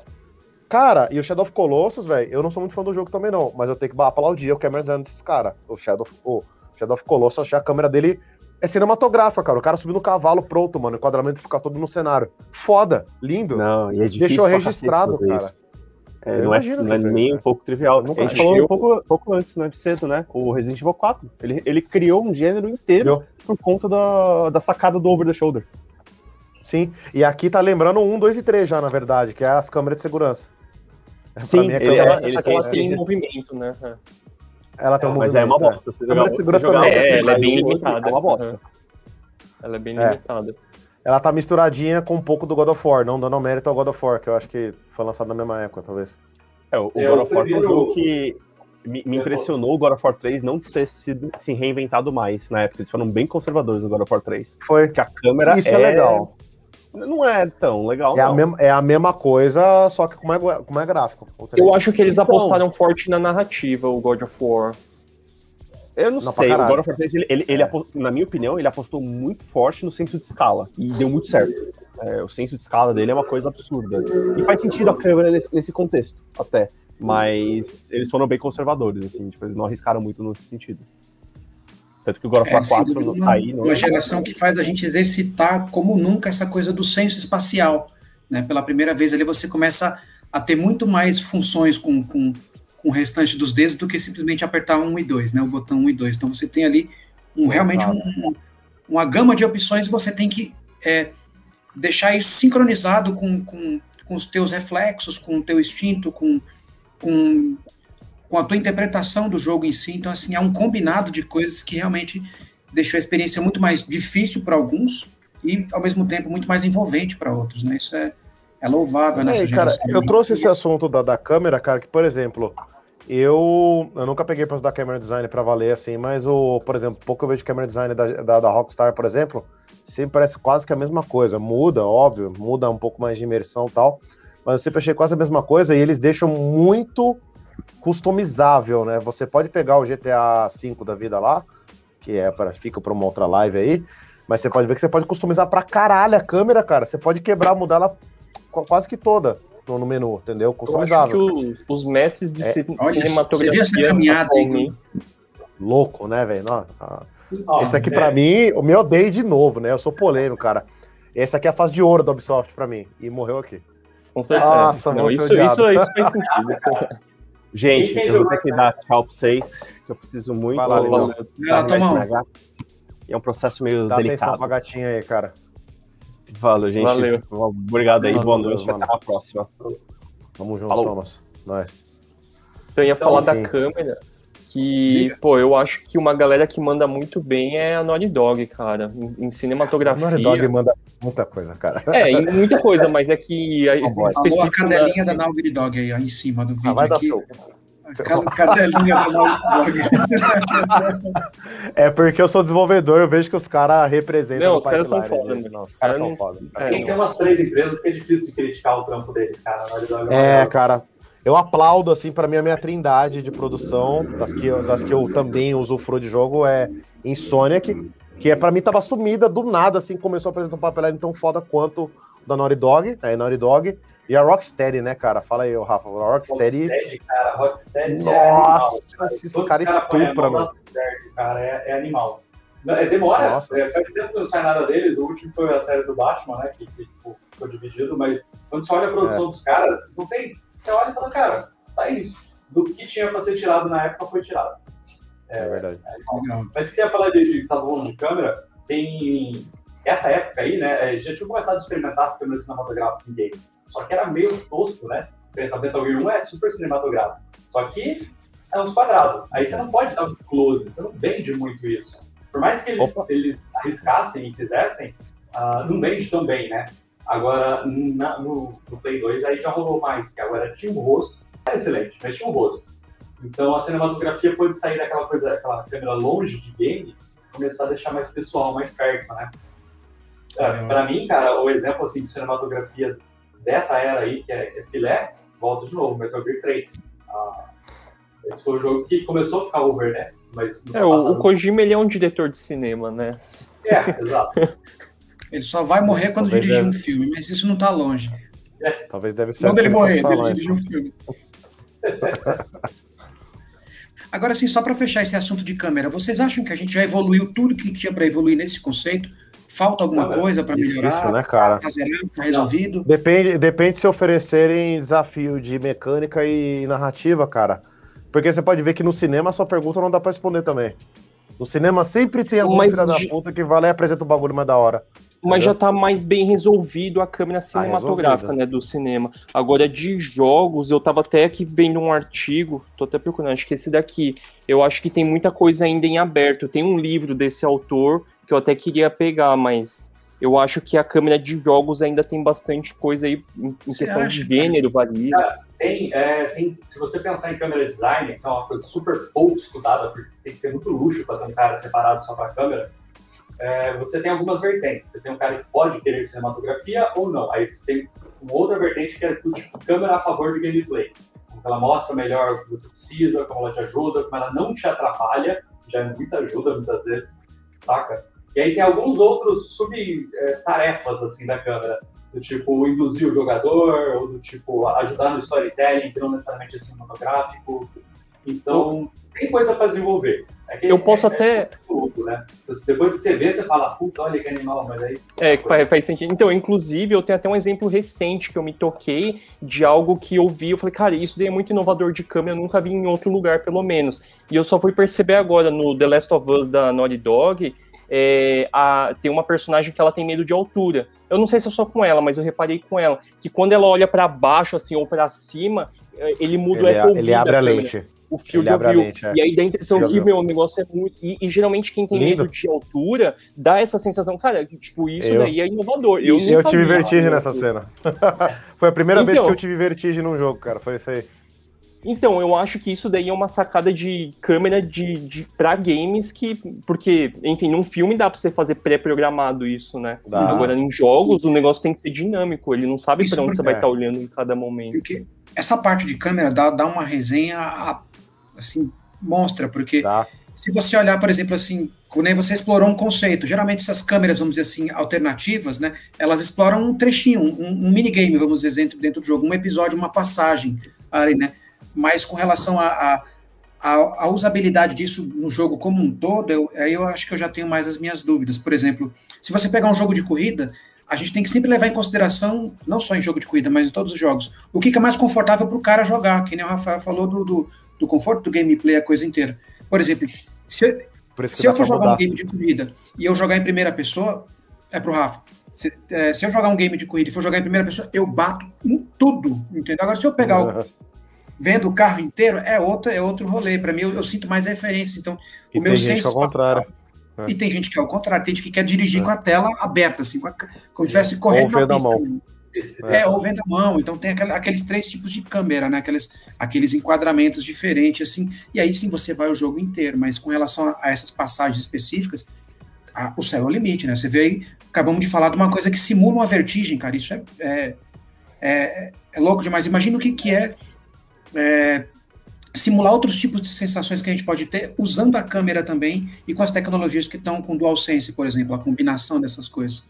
Eu diria que a gente está em câmera no, onde a gente deveria ter começado, do tipo, agora a gente resolveu os grandes problemas, as grandes barreiras, e agora a gente vai começar Agora a que a gente vai começar a brincar, que nem esse exemplo do Apple eu também, é. também sinto. Inclusive, depois, se vocês quiserem, eu posso até compartilhar depois esse artigo aqui, ele é muito bacana, ele é sobre câmeras de games. E esse cara tem um livro Não. inteiro. É, eu gostaria de comprar, mas eu lembro que ele estava é meio véio. caro. É, eu falo, ele sempre chega armado na live, sempre tem um artigo, três livros. Não, não, não, pera aí. Dá uma atenção no canto dele ali, olha quanto é. livro o cara tem, velho. Essa, essa, é a minha bibliografia do mestrado, ele tá. As, cada pilha tá separada por. É, é, leitura eu me mudei. Leitura da semana, né? Eu não, se liga, eu me mudei, cara. Aí eu ainda não deu tempo de tirar tudo da caixa, né? Eu só tirei o essencial. Conan e 12 princípios da animação. Pronto, dá, dá pra dar aula agora. Porra, mano, eu tô... Não, Os caras com livro, não, não sei o que do Conan, o outro ali, eu, tô aqui com maçã ruída. Aqui, a única coisa que eu tenho aqui perto, da minha mesa. Não, mentira. Não, esses dois livros, isso aqui é, é, é, arma branca, cara. Isso aqui dá pra, dá pra reagir a um assalto com isso aqui. Não reage a assalto, por favor. Mas, cara, olha o tamanho disso aqui, velho. O outro negócio do, da câmera, só então para fechar, né, que, que claro, o Marcos estava comentando, é, é, os três pilares do, dos três Cs que a gente costuma falar bastante em games, e que é a câmera, character, que é personagem, control, que é o controle. Eu sinto que nenhum dos três está resolvido ainda. É, eu acho que tem muita coisa para explorar, então eu acho que como eles, eles são os pilares assim cruciais, todo desenvolvedor começa é, pulindo eles, né? Porque Mas é, é onde você já falo, começa cara, a definir. Tem que rolar, tem que rolar desafio. Essas coisas só vêm quando vem necessidade, quando vem demanda, entendeu? É, por exemplo, eu passei por isso aí com. Eu trouxe isso aí pro Rafa, pro Rafa pra tentar me ajudar e pro Thomas também. Quando a gente tentou começar a prototipar uma ideia de um jogo que era de terror psicológico aqui na, na Rivers, né? Que é o Golem. Acabou falindo o jogo, um dia futuramente a gente volta com ele. Mas eu não queria, eu queria anular, eu queria trazer o meu sentimento que eu tenho com, com esse, essa indústria de, de, de cineminha de terror que tem hoje em dia, que é jumpscare eu queria escapar, eu queria ir pra linha de terror psicológico. Você fritar de medo, sem ver nada e sem jumpscare. Aí, ou tipo, seja, como é que você vai ter medo? Não, o contrário do Outlast. o Outlast é jumpscare, cara. É total jumpscare. É, é, é, você, você tá num corredor e tem a porra de um, de um bicho ali, mano, é meio, meio mortão ali. É óbvio que você vai passar meio olhando para ele e uma hora ele vai aparecer te dar um susto você toma um susto, entendeu? E isso para mim é o básico do terror. Não tô falando que é ruim. Eu tô falando que é o básico. Já tá muito explorado isso aí. Aí eu, aí eu apresentei pro Rafa lá o terrorzinho do Ari Esther lá, que é o hereditário. Eu falei, cara, você acha que dá pra gamificar isso aqui? Não tem jumpscare, mano. É, é só aquele terrorzinho, é um, é, um, é um sonzinho que fica no fundo. Você é vai ficando tipo com medo. Né? É, é, cara, é um suspense. É, é um suspense. É, é quase. Ele eu comparou acabei... com o Iluminado, entendeu? Eu acabei yeah. de lembrar, e eu acho que era do Play 2, o Fatal Frame, né? O Fatal, Fatal... Frame 2. É ele tinha jumpscare, só que, é. meu, era um terror psicológico, cara. Eu, eu, eu não sei como eu não quebrei o controle lado. do Play. Ah, eu queria ir para outro lado, porque o Fatal Frame, você, é, ele é um terror psicológico de trauma. Você toma tanto susto, você fica com medo de tomar o próximo. Eu joguei Fatal Frame quando lançou, eu achei chamado. Foi, cara, foi um combo, assim. Você jogava, você ficava com psicológico, com medo, porque assim, eles te davam um susto surpresa. Uma hora era um fantasma que você tava vendo chegar. Outra hora do você tava andando, mano, saía da sacada, uma desgraça de uma mulher branca assim passando e na sua frente você tomava um susto, óbvio. Só que tinha que não acontecia nada, e você, tipo, ali cagando, mano. Você, tipo, ficava se cagando. Nada, então, eu queria trazer o sentimento hereditário, que não tinha nada. Não tem nada pra você ter medo, tá ligado? Então, você, você ficava cozinhando ali. Você sabe que mas esse, entendeu? Esse tipo é desafio. De esse, exatamente esse tipo de preenchimento do espaço negativo, isso é um conceito de, de, de jogos, de design, isso os japoneses eles chamam de ma, que é, inclusive o, o, o sound designer lá do, do Silent Hill 2, né, que é o Akira Yamaoka, que é um dos grandes caras da, dos e monstros. Akira, dos o nome é foda, né? é, não, tem um cara chamado Akira e fez toda a trilha de Silent Hill 2. Ele usa esse conceito chamado de ma, que é essa coisa de explorar o espaço negativo, ou seja, é você atuar no vácuo das percepções é antes do jump scare. Então, assim, toda vez que você acha que não tem nada para acontecer ali, ele coloca um, um, som que te perturba. Então, ele usou esse conceito para pegar esse contrapé da percepção ali e preencher isso de uma maneira que você não sinta diretamente, mas que ao mesmo tempo interage contigo. No caso do terror, te incomoda, te, te deixa desgastado, é, é fadigado de alguma maneira. Então, essa coisa de explorar o espaço negativo. Pesquisem depois, você que está assistindo a gente aqui, o que, que é essa coisa do mar ou espaço negativo que você vai ver como é que isso é trabalhado, não só nos sons, mas também em alguns games. E fala dentro disso que o Daniel tá, tá comentando aí, que é, é, é, é, é fugir do básico, né? Assim, ou, ou, fugir da premissa, que é você falar, olha, a fórmula aqui, se é, se é game de terror, eu tenho que me assustar com o solavanco. E não. A, a, então, a brincadeira é. é muito mais imersiva e muito mais cruel com você sobre alguns pontos. Mas é um de desafio. Vista. Até agora um eu não consegui ver. No cinema estão apanhando para fazer, sempre apanharam para mim. Agora, né, o Rafa não concorda muito, mas eu, eu, agora até que apresentaram umas propostas que eu, eu consegui ver, pô, dá pra ficar com medo sem ver susto. Dá pra, dá pra. Eu não tenho medo por questão de gostar muito de terror desde criança. Gosto. Uhum. Quando eu tinha seis anos, me fantasiava de Fred Krueger, criança perturbada. Mas enfim, gosto muito de terror e, cara, é, eu ainda não vi isso ser bem resolvido nos jogos. Para mim, quem chegou perto foi Silent Hill 4, que não é o jogo mais aclamado entre os fãs de Silent Hill. O pessoal pira pra caralho no 1 e no 2, que é os clássicos do Silent Hill, né? O 4 chegou perto do tal terror psicológico que eu tô tentando falar, mas ainda tem muito classiqueira de sustinho, entendeu? Mas ele te cozinha porque, para mim, ele tirou o save point. No Resident Evil, no Silent Hill, você sempre consegue dar aquela respirada. Você chega assim, no, ainda mais no Resident Evil, que ele toca musiquinha de piano, cara. Aqui você vai salvar o jogo, respirar, chama a mãe, vai tomar um café, você vai tomar um Danone, você vai ficar tranquilo, entendeu? Aí, ou seja, no Silent Hill os caras dão isso. Só que no 4, velho, de pouco em pouco o seu save point vai te fudendo, velho. É que é a casa. Toda vez que ele vai pra Silent Hill, ele termina a empreitada que ele tem que fazer ele volta pro apartamento dele. E cada vez que ele volta pro apartamento, o apartamento dele tá ficando corrompido por Silent Hill. Aí chega uma hora, velho, dá um spoiler aí pro final aí. Chega uma que tem uma parede sanguentada com um monte de fetos correndo, cara. E você chega perto, você perde vida, cara. Ou seja, você não tem mais save point, você vai ficando desesperado. Aí eu falei, cara, Parabéns pra esses pessoal, cara. Você termina o jogo, você fala assim, é quero... parada maravilhosa de ser trabalhada nos você games, quer ter... né? Aí chega assim, no final do jogo você quer terminar o jogo, porque você tá curioso pra saber o que vai acontecer, né? Só que você tá com o cu na mão, velho. e, mano, Silent Hill 4 foi, pra mim, foi um mais filé, assim, mas é porque eu sou meio cinéfilo, cara. Ele ficou muito cinematográfico nesse, nesse aspecto, assim, pra você mim. Você viu Until Dawn?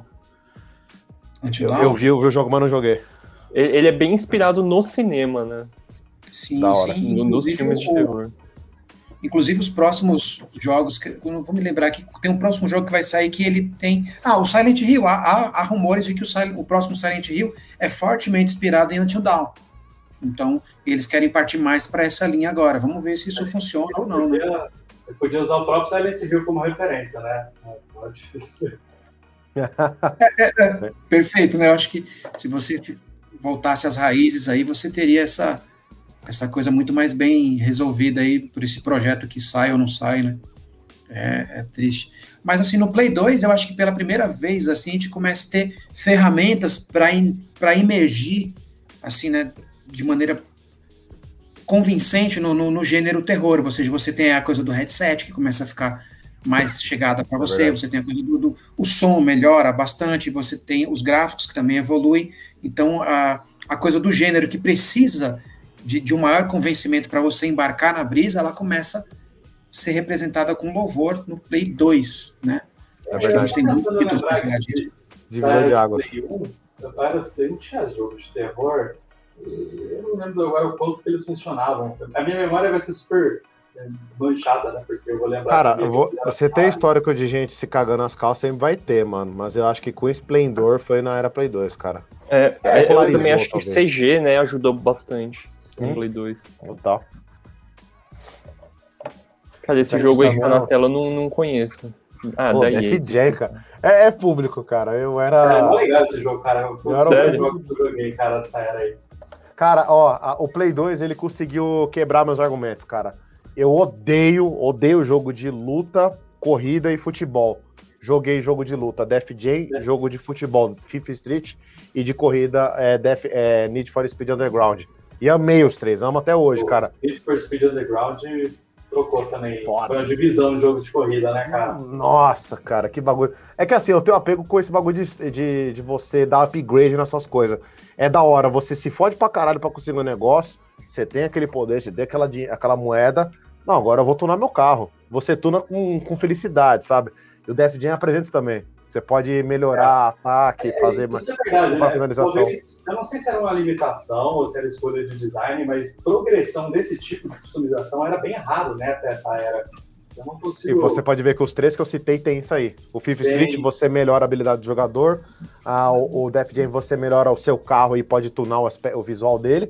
E no Def Jam você compra finalização, você compra também coisa visual, é, compra habilidade. Lá, né? Eu, é, eu acho que é isso que me né, ganhou. Né, que, bons tempos que você, para tunar alguma coisa, só precisava jogar mais e não pagar. é, tem gente que trabalha é mais. Virando carro, irmão, dirige bem, vai pedalando, resolve as missões. Hoje é aquela coisa, pague. É, vá no lojinha, a lojinha tá aberta, passa na lojinha Ou dois, Né? Você tem que comprar o DLC e jogar. Mas é culpa da EA, né? É, é. Pior que eu colocaria essa culpa no, na última live a gente terminou lá com a, que ia começar a geração mobile, que eu tava até falando que veio com um modelo de free to play e tudo mais. Eu sinto que os jogos mobile e social, que tipo Facebook, foram quem começou a popularizar esses novos modelos. E aí acabou voltando para games, games, né? Obviamente é, a EA foi quem industrializou o negócio. Nossa, não, ela ela a, a EA abriu a lojinha, né? Botou a lojinha. abriu o carrinho. Ele abriu o carrinho, todo mundo viu entrando um monte de dinheiro. Falei, ah, vou fazer também, dane-se. Vou fazer jogo da hora se eu posso ganhar dinheiro. Que tristeza, que tristeza. Mas enfim. É. Eu ia comentar no, do Need for Speed lá, é uma coisa que eu sinto que ajudou ele também a popularizar. A gente estava falando mais cedo do, do contexto histórico, né, na virada do milênio Matrix. É, era uma época que o, o Fast and Furious, né, o Velozes e Furiosos, estava era, era a sensação cara. do cinema. E, meu, veio esses jogos, assim, de corrida, era, tipo assim, eles casavam, né? Não era a mesma franquia, mas, tipo, tava tudo a ver. Cara, você pode pegar embalo. É, mas você pode pegar embalo, não. não... Sim, nunca, sim. Ninguém nunca viu problema com isso, sabe? Foi o que foi o GTA San Andreas, cara. Cara, começou a ascensão de, de 50 Cent, Eminem, Dr. Dre, Snoop Dogg, Blau, Def Jam, GTA San Andreas, tá, tá ligado?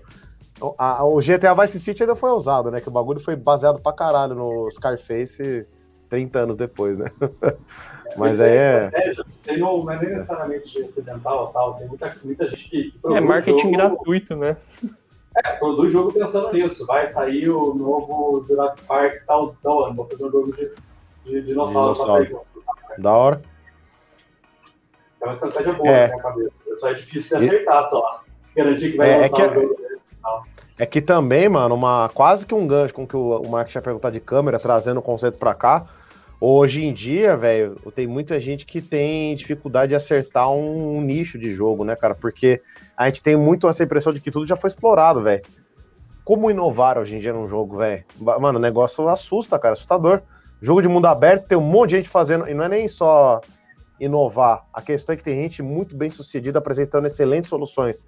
Mundo aberto, como é que você concorre com a Rockstar? Ubisoft tenta. Para mim não é a mesma coisa. Posso estar falando besteira. Cyberpunk não, tentou não é. fazer mundo aberto, mano. Então, enfim. É, corrida tem muita coisa bem sucedida, entendeu? É, é, hack and slash. Hack and slash piorou. Aí você entra no mundo do nerd, pronto, tem time é. Skyrim, tem time Shadow of Colossus, tem time Dark Souls. E aí Cara, vai. Eu acho assim, é, tá, existe esse drama, mas ele não é tão ruim assim. Uh, porque o fã também fica na sede de ter mais coisa e tem um gap entre sair um e outro. Ele fica mais chato, isso é um fato. É porque ele tem uma referência agora, né? E tem uma referência, pô, você quer aquilo ou melhor. É, pior ter referência quer, é né? foda. É. Mas, ao mesmo tempo, permite a gente roubar também dos caras. O cara achou a solução, parto dela. Não tem que tirar é. do zero tudo, né? Não. A maioria dos jogos, né, é colagem de várias mecânicas, tipo, de uma forma com uma nova Normal. cara. É, isso não é ruim. É, hoje em dia a gente mais. É, é, quando você quer fazer uma coisa inovadora, você pega algo que é bom e dá um passo a mais do que ficar reinventando a roda, saca? Até porque às vezes é o que caracteriza. Eu quero fazer hack and slash. Cara, hack and slash é um tipo de jogo de gameplay. Se você mudar muito, deixa de ser. Então. Né? E, e é, uma, é uma fórmula que tá ganhando, né, cara? Você vai é o famoso, vai, vai mexer em time que tá ganhando pra quê também? Você tá querendo um reinventar exemplo... a roda espero que você esteja apostando bem, então. É. Um exemplo de gênero aí, inclusive é o que tá na tela, apesar de ser de corrida, uma coisa legal também é que a gente comentou do Gran Turismo no Play 1, que é é. antigamente era um, era um ele, ele era mais um showcase para a Sony falar, ó, oh, cara, o nosso console é. é. capaz desse nível de gráfico e, e esse, é, sabe, é o nosso jogo era que vai lançar. o primeiro jogo lançado também, né? Isso. É, é, uma coisa do, que eu ia comentar do, do, do, Need for Speed, que é interessante, é que apesar disso, o Gran Turismo ele tinha uma, um aspecto muito mais de simulador de, de corrida. É e o, o, Need for Speed ele já foi pra pegada muito mais arcade. Tipo, meu, o carro, a física desse carro é, é, é irreal, né? Na vida real você tinha capotado e morrido um milhão de vezes aí já. Mas eu sinto que eles falam, não, beleza, vocês ficam aí com o simulador, a gente vai pra essa pegada mais, tipo, é, é você segura o botão de acelerar e fica fazendo os é, drift, curva aí. Então, mas o que pegou, cara, acho que foi o que você falou, cara. O contexto cinematográfico e deles terem, terem colocado carros que você tinha vontade de tunar. Eles colocaram o Ford Focus, eles colocaram o Subaru tal. Quando eles colocaram o Subaru, eu falei, caralho, eu tinha 15 anos e eu queria tunar um Subaru. E aí eu, pronto, eu tive um pouco da experiência de tunar um Subaru na porra do Need for Speed, entendeu? É... Tinha os Peugeotzinho também. Tinha Peugeot. Não, eu sempre odiei carro francês. É. ah, foda, que da hora, né? que da hora. Olha, é uma fase assim que a gente começa a perder a inocência de como o videogame vai ficar daqui a pouco.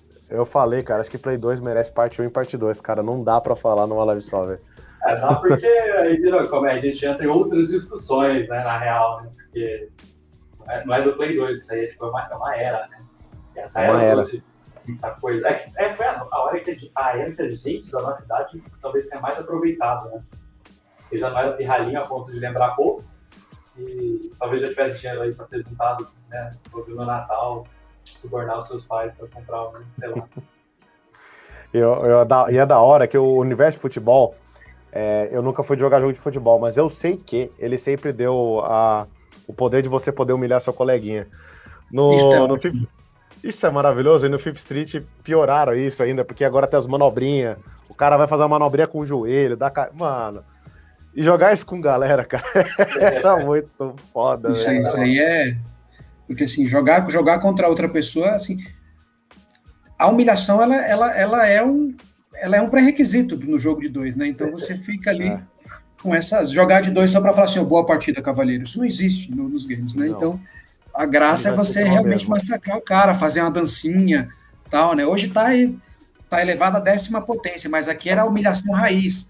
Você só tinha algum, alguns comandos que, que eram relativamente é, complexos, mas eles eram suficientes para você desestabilizar o cara do lado, né? Isso que importava, isso, isso foi feito com sucesso nessa geração. Tem que você ia falar raiz, porque o cara ainda estava do seu lado, podia te bater. Quando você tinha que é, é, raiz, o cara estava ao vivo ali, né? Ele não estava do outro lado da cidade. Todo, todo mundo anulava a visão periférica, né? Que tava todo mundo do lado do outro, assim, com o joelho parando. Não parava quieto, assim, né? De, de ansiedade, assim. Mas nada te tira do promo de humilhar seu colega, mano. Não é fazer o gol, tem que humilhar. Não, e fazer o cara assistir o replay. Eu fazia, mano, era cuzão, fazer os caras assistir não, o replay. A, a, parte do assistir o replay desfez muita amizade aí, né? Porque. Disse, não, deixa eu ver isso aqui de novo. Aí, aí girava a câmera. Ah, vamos Foi uma obra de arte. o foda é quando o cara podia esquipar ele mesmo. Fala, não, mano, ó, aceita, caralho. e aí, não, a máquina roubou. Pai, tá, tá, eram não, outros tempos. Era, era, jogar na, era jogar na rua isso daí, né? Jogar descalço. Era... É. Acho, achei legal que eles trouxeram bem a experiência disso aí, cara. Apesar de não ter tanta coisa de rosto, mas é, passou bastante a experiência, velho. Eu vou trazer é, um último clássico. Videogame aqui. sem internet, né, cara? Praticamente. Então, que, que beleza que era tudo isso. É, Você dependia do...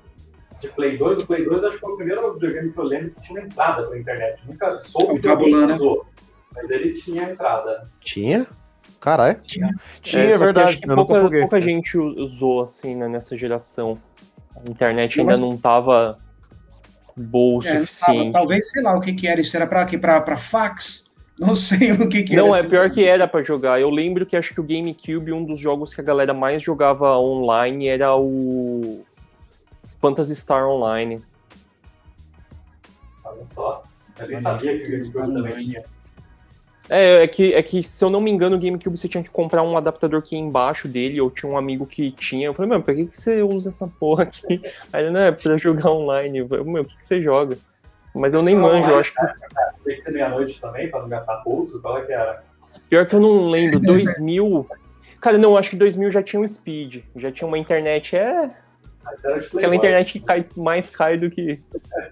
Putz, pior que demorou pra, pra assinar speed, hein, mano. É, é, esse cabinho não era para o bico de vocês. Fala da, do, do, globo para cima, onde a coisa já acontecia ali. Aqui pra gente. Ah, era... sim, é, lá fora provavelmente já devia ter, ter alguma já. coisa, mas eu acho que os próprios desenvolvedores, tipo, evitava, porque, meu, até hoje é, é foda fazer jogo multiplayer, conexão, ping, é, sincronização, enfim, imagina naquela Tudo época, já era. No PC hoje, era né? você tinha acesso às coisas, tá ligado? Tipo, é, é no PC hoje é ruim. Tipo, naquela época com console, putz. É, é, vamos lembrar que tem cinco anos que isso está mais ou menos resolvido, né? Está longe, tá longe de ter alguma experiência ok, vamos dizer assim, né? Mas dessa época aqui, então nem se fala, né? Dava para jogar dama, talvez, com, com, pelo Play 2, mas complicado. Muito bom. Olha, outras câmeras aí, tá vendo? Coisa muito legal. E tem, teve um lance que eu ia falar lá no começo, mas acabou que desenrolou aí, mas é, a questão cultural, né? O, o, Play, ele gerou uma geração, por exemplo, que a gente tinha lá Nintendo antes, ele roubou a geração da SEGA, né? A galera que já era mais errado, que curtia as coisas mais agressivas, né? E, e eu acho que rolou uma decantada aí. Do primeiro pro segundo. O primeiro era tudo experimental, era novidade e tal. Do primeiro pro segundo, do PlayStation, para mim, tipo, claramente deu aquela decantada, aquela cultura que a SEGA plantou lá atrás. Então tinha esses jogos, tipo, bullying era aceito lá, né? Tipo, GTA não era um problema, era da hora você ver, tipo, fratura e gente pelada. Não era ruim, né? Ao contrário de que os outros consoles era. E também nessa época já, já, estava começando a consolidar o, o, rating, né? Tipo, aquele selinho que vinha. Então, era legalmente você podia fazer o jogo que você quisesse. Simplesmente ele ia vir com uma label, mas obviamente, meu, molecada conseguia qualquer jogo, né? Ninguém tava defendendo. O Play 2 tinha o Postal, eu não lembro agora. Oi? O, o Postal era do Play 2 ou o Manhunt? Desses aí que era tipo. O Manhunt era do Play 2, o Postal eu não lembro. Nossa, meio rancho. Despedidas também foi de caça. Erradaço. Rapidão aqui, eu acabei esquecendo. com cabo, né? Também tem essa coisa, né? É, teve essa, teve essa. De controle com cabo, despedida. Ah. Mas o Play 3 era opcional ou, ou, ou, eu não lembro? O Play 3 eu não, não tive. Ele, não, tipo, Play... acho que tinha dois modos, né? Você podia jogar com cabo plugado enquanto carregava ou Bluetooth Sim, ou dá não. Pra jogar. Dá, dá é, pra jogar no, nas USBs você da escolhia, frente, né? Uhum. Isso. E aí jogava carregando, e aí quando carregava você tinha a opção de jogar afastado mesmo, né? Desconectado, enfim. Mas o impacto... Só de finalizar. Assim, é, deixa eu só responder rapidinho a, a do João Henrique, que ele perguntou do Tech curso da, da, escola aqui, sobre Tech Art. Cara, Tech Art a gente aborda em ah, dois cursos. É, então a gente aborda no curso de arte mesmo, só que a gente não vai a fundo. A gente pega e implementa a, a parte de animação e de shader do personagem cabelo tal. Só que a gente vai mais a fundo no curso de Unreal mesmo. Só que ambos a gente precisa esperar formar a turma. A gente, tá, a gente tem. Você pode mandar um, um, um, um zap pra gente. Se você tá no site e for ver lá no canto superior direito, tem um zap lá. Aquele zap é meu. Eu sou louco, eu deixo o bagulho direto lá. Pode mandar um zap para mim e eu coloco você nos grupos de espera dos cursos, entendeu? Que aí, quando formar turma no Unreal, tanto no de também, a gente notifica lá e ambos têm tech art, cara. Só que aí tem que ver o nível que você quer. O nível do Rafa é um pouco mais hardcore. Ele passa, é. passa mais pode, coisa. Pode dizer, pensa que tech art é o meio do caminho. Você tem um artista, você tem um programador, bem no meio tem um tech art. Então o Daniel é. ele veio de um lado, eu vejo do outro. O meu é. lado não é, não é o bonito. então, que dá um pouco mais, mais a fundo. É, é, é, é que exige o conhecimento. Isso é uma coisa que eu, que eu sempre acabo demorando para passar em curso até Art, porque tipo, o cara precisa entender um pouco do 3D, entender de textura, de material, é, muita coisa. Partícula, é. para daí a gente falar de Tech Art real, então é, demora. Sim. Chama a gente no zap lá, cara, por favor. É, Marx, você lembra de. Eu interrompi? Não, não, eu só ia comentar aqui para a gente finalizar aqui, é, com relação a essa coisa do, do impacto cultural que tem nas nossas vidas o, o, o Play 2, né? É uma geração que mexeu com, com, todas as classes sociais, vamos assim dizer, né? Tenha, tenha você tido um, comprado até mesmo depois que, que veio o Play 3, ou jogado na casa dos amigos, você, todo mundo tem que viveu essa época, né? Que tinha, é, vamos dizer assim, viveu isso na idade de jogar videogames, vamos colocar assim, bem entre aspas, né? Todo mundo que teve essa, teve essa oportunidade acabou sendo moldado culturalmente de alguma maneira pelas coisas que foram apresentadas através do Play 2. A gente teve questões com relação a, a, a jogos de esporte, jogos de terror, jogos de cunho político também, às vezes, que você tinha toda essa essas coisas que eram trabalhadas nos games ali, que foram conceitos, né, a ideia de conceitos né, de história foram como nunca trabalhados ali da, dessa, dessa dessa maneira que pudesse mexer com a gente para depois que, que, o videogame fosse desligado. Hoje você tem, por exemplo, o Far Cry 6, que está para sair, que ele vai ter toda uma pegada que vai se passar, que eles já estão falando assim, olha, vai, isso aqui é um jogo político, é panfletagem, então o jogo vai mexer com questões LGBTQI, tá, mais, vai trabalhar com questões políticas, questões de, de, de corrupção, né, vão mexer com outros terrenos, né, Mas isso, por mais que as pessoas achem que está sendo panfletário, e essas, essas coisas eram diluídas já desde o Play 2. Então você tinha essas coisas começando a ser trabalhadas lá naquela geração. Quando a gente fala que, olha, GTA podia andar pelado, isso era uma novidade para a gente lá. Então isso começou a ser trabalhado e com um impacto muito maior naquela geração. Então essa questão social e cultural, ela foi bem, ela foi bem trabalhada nessa geração. Não foi só para brincar, entendeu? Isso é, é bacana puxar com, com isso. É, é, provavelmente tem a ver com o lance de ter finalmente o ratings, né? Porque antes você tinha alguma preocupação, mas a partir do momento que fala que seu jogo é maior de 18 ou maior de 16, cara, você abre. Tipo, posso falar sobre isso, né? Posso soltar a filosofia no final do Metal Gear 2 para deixar o pessoal incomodado, porque teoricamente ele aguenta, né? Sim, as provocações né, feitas nessa geração são ímpares, né?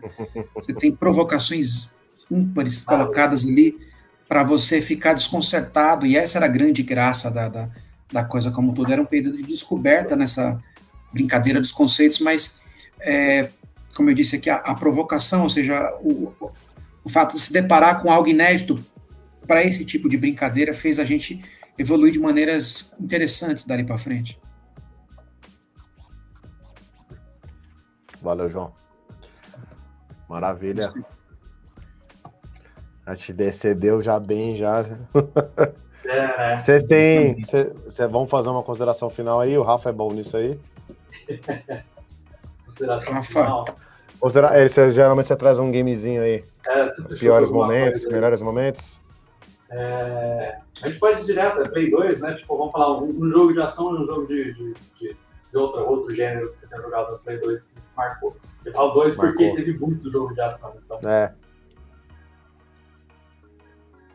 Bom, ah, o jogo que me marcou é, Fatal Frame foi, foi foda. Eu, tipo, meu, às vezes eu acordava na noite pra ir no banheiro e me emborrava, às vezes, sei lá, vendo uma toalha, tipo. Era, foi uma época de trauma, mano. Show, show. Não, faz sentido. É que também o cinema também, o cinema de terror oriental também Tava nessa foda época. Né, nessa época. Caralho, foi o grito, o chamado, foi uma filé, da hora demais. Né? The Eye, essa série foi do caralho também. Pode crer. Bom, Cara, acho pra que pra mim, mim foi de, de, ação, desculpa, acho que foi GTA Não. San Andreas. GTA San Andreas tá em ação? Tá em ação, né? E Silent Hill também, Silent Hill 4. Foda. Pra mim, Silent Hill do, do tio Pyramid Head foi um, um, uma coisa que, que, que pra mim, assim, fez foi diferença. Dois. Foi dois, E, é. assim, com relação a marcar, né, eu acho que eu posso finalizar aqui com a questão da primeira vez que eu tive o contato visual com, com o videogame, e que, que, foi pela primeira vez eu fui enganado achando que era uma era a realidade em si. E era uma passagem que eu estava tendo ali pela Santa Efigênia eu fui fazer qualquer coisa ali pela Santa Efigênia nessa época. E eu lembro que eu estava uh, ah, passando pela calçada na, na, não estava na loja. Eu estava numa distância e na época tinha aquelas televisõezinhas que eram planas pequenininhas da LG que, que era tela plana na época era uma coisa de Playboy. Era uma televisão pequena acho que sei lá tipo de 14 polegadas 19 polegadas uma coisa assim e eu estava numa distância, na metade da rua, e olhei para dentro da loja e eu achei que estava passando um jogo. E aí eu vi que estava todo mundo olhando, e aí quando eu fui chegando mais perto, que eu vi a textura, eu falei, nossa, eu fui enganado por um videogame. E aí você vê aquela luz azul muito forte, né, do, do, do, do console. Sim. E eu falei, caralho, chegou, acabou, zerou aquela história toda, né? E, nossa, zerou, não, não melhora mais, é isso daí, fechou, bateu, é daí para qualquer outra coisa e, e o Play 2 foi o primeiro videogame que me enganou com a realidade. Eu deixo vocês com essa aqui. Eu tenho uma curiosidade se um dia a gente vai falar isso da geração de agora. A gente vai olhar e falar, caralho, lembra quando o pessoal se impressionava com o Play 5? Puta, mano. né, aí sei lá, o cara, como é que vai estar tá isso? Será que os caras vão estar tá com hologramas, vão estar, tá, sei né? lá, o ator vai vir aqui te dar um beijinho no rosto aqui, sei lá, cara. Só... Pega Love, Death and Robots aí, cara. Só, só episódio realista da segunda temporada, é, cara. Como é que isso evolui pra pornografia, né, de repente, porque. É, a gente vai rolar de mais 18 aí. Sério, imagina como é que é isso, sei lá. O que, que vão falar, né, daqui a 10 anos, né, do, do Play 5? Qual, qual que vai ser a cafonice do Play 5, né? Se você é do tempo que o controle tremia, né? Hoje eu coisa que coração, sei lá. A única coisa que decepciona aí na história do, do Play 5 é que ele vai sofrer com essa, essa falta de, de console no mercado, né? Eu, enfim, quando eles começarem a consertar isso, eu me pergunto quanto isso não vai afetar, se eles não vão estender essa geração, enfim, mas eu sinto que no futuro isso vai ser algo que vai marcar. Tipo, vários fatores, venda, enfim. Sim, aliás, isso já está sendo afetado hoje, né? Porque, o, o, por exemplo, o God of War, que é, é, o Ragnarok, ele foi confirmado hoje que vai sair também para o PlayStation 4. Óbvio, deu a lógica. Se meio mundo ainda tem Por causa 4, do. Né, da, Só que em compensação, jogos que tentam fazer essas duas pontes às vezes acabam sofrendo em vários aspectos de produção. É, obviamente você, você melhora a venda, né? Mas jogos que falam, não, a gente vai focar nessa no, na nova geração. Eu sinto que eles conseguem explorar mais a tecnologia até a última gota, assim. É, eu acho que no caso dos exclusivos, a coisa do cross-gen, você acaba ganhando nas duas, nas, nas duas hortas, entendeu? Você joga uma semente aqui na horta né? do PS4, uhum. ganha um dinheiro aqui, ganha, faz a coisa de, de, migrar, ganha do mesmo jeito, entendeu? Ganha com quem já tem um Play 5, ganha com quem tem um Play 4 e tá tudo em casa. É que eu tô esperando para ver aquele jogo que é exclusivo de nova geração. Que você fala, não, isso aqui. Muito se perde também em fazer duas gerações, cara. Tanto de produção quanto de qualidade, quanto de promessa de qual, porque você não tem um, definido, você tem dois, né? Então, eu acho que é uma decisão esquisita no momento. Claro que os primeiros sempre vão ser prós, porque, cara, você vai lançar seu jogo, aí o próximo mês sai o outro console. Você vai fazer o futuro, você não vai, tipo, né, fazer uma besteira dessa. Mas, em, tipo, é uma oportunidade também de você virar e falar, tipo, olha, é aquele público lá que pagou o Play 5, paga caro no jogo, cara, e ele quer qualidade. Né? Então, pode ser um público, é, algo específico que pode vingar mais. Agora, sobre a falta de Play 5, eu acho que é um console muito sensível, viu, pelo que eu estou vendo de tecnologia para o futuro. Então, talvez ele tenha uma vida mais longa do que os próximos ou os anteriores, por questões então, tecnológicas há uma possibilidade dele já ter o hardware alterado no ano que vem por conta dessa falta de componentes. Então, é, já foi levantada essa possibilidade aqui, pelo que a, que a, imprensa internacional andou apurando. Muito provavelmente o Play 5 ele saia com, com um redesign interno né, de componentes que drible essa coisa aí do, da falta de componentes. O que isso vai afetar diretamente nos jogos ou não, a gente só sabe dali para frente, mas outros capítulos prometem ser interessantes aí. Só acho do Play 2 que não tinha esse problema, já lançou tudo certinho, acabou, tava ali, entendeu? Pronto, nós tivemos vantagem. A própria Sony, eu acho que ela não tava esperando por, por esse sucesso, assim, eles estavam... Tipo, eles estavam, tipo, caralho, mano, a gente é novo nessa brincadeira de lançar sim, console, sim. deu certo um, mas vai que esse é o console que a gente vai afundar, né? Mas. É, tem toda essa coisa, tem pandemia, tem crise financeira, tem uma série de agravantes de mercado que, que realmente transformaram essa, essa, essa surpresa numa surpresa inconveniente sobre certos aspectos, né? Porque você, ao mesmo imagine, se você tivesse conseguido atender toda a demanda e você não conseguiu atender, você poderia começar a trabalhar um pouco mais essa coisa de, olha, vai começar a sair mais coisa aqui do que lá. Como é que você fica agora se você uhum. não tem videogame para vender? Então, trampa nos dois. É, alguém consegue responder essa pergunta do Felipe Mateu aqui, porque eu sou zero público de MMO. Você sente falta de algum jogo de MMO com gráfico de Play 2, com imersão da nova geração? Celcito? Cara, eu acho que... MMO não é muito meu forte, não. Não digo Fudeu, por MMO, tá, mas digo por, por uh, produção, porque MMO é uma produção muito massiva. É. Fazer com gráficos muito bons custa muito caro. Não que não tenha gente que aguente fazer empresas e tal, saca? Mas a questão é o quanto o cara chuta no retorno. Acredito. Exatamente. Quanto o, o WoW for forte ainda em comunidade de MMO, e, deixando claro, MMO tem um problema muito, muito clássico, que é, é comunidade online, e ela é do mundo inteiro. Então a gente já mensurou.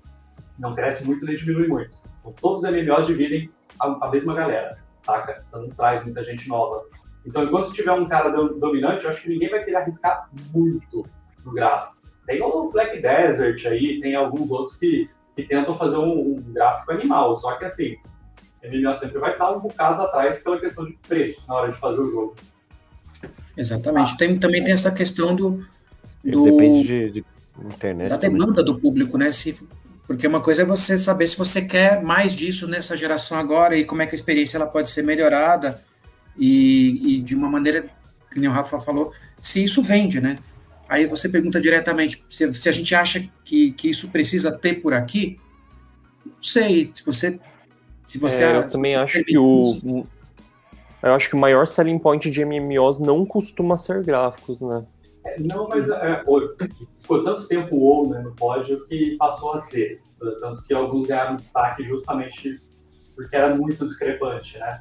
É que assim, destaque pra gente é uma coisa, destaque pra Ásia é outra, né? Destaque para os Unidos é outra, e a gente, como BR, é o mercado mais pitch de MMO. Né? Então, Sim, e vale a pena a gente lembrar, vale a pena a gente também colocar aqui na mesa, nessa parte da discussão final aqui, que as experiências coletivas, elas estão sendo, né, moldadas pela geração que está tá chegando agora. Então, isso é, ou seja, o conceito de experimentar jogos coletivamente, ele está ele tá mudando de, de, de, ângulo, de ponto de vista, de, de tipo de consumo, por assim dizer. Então, até um tempo atrás a gente jogava por diversão. Hoje isso já é uma profissão e aí isso levanta uma indústria que puxa uma outra coisa, que puxa outra.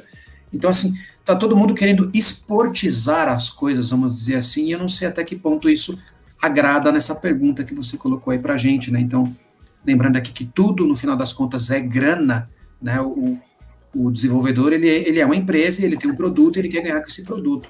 Ah, né? Então, para deixar uma opinião é, direta aqui, não querendo estourar muito, porque é um assunto enorme, é, a gente consegue listar alguns problemas para não acontecer isso. Primeiro, esse lance de público que eu falei, ele é limitado no mundo inteiro.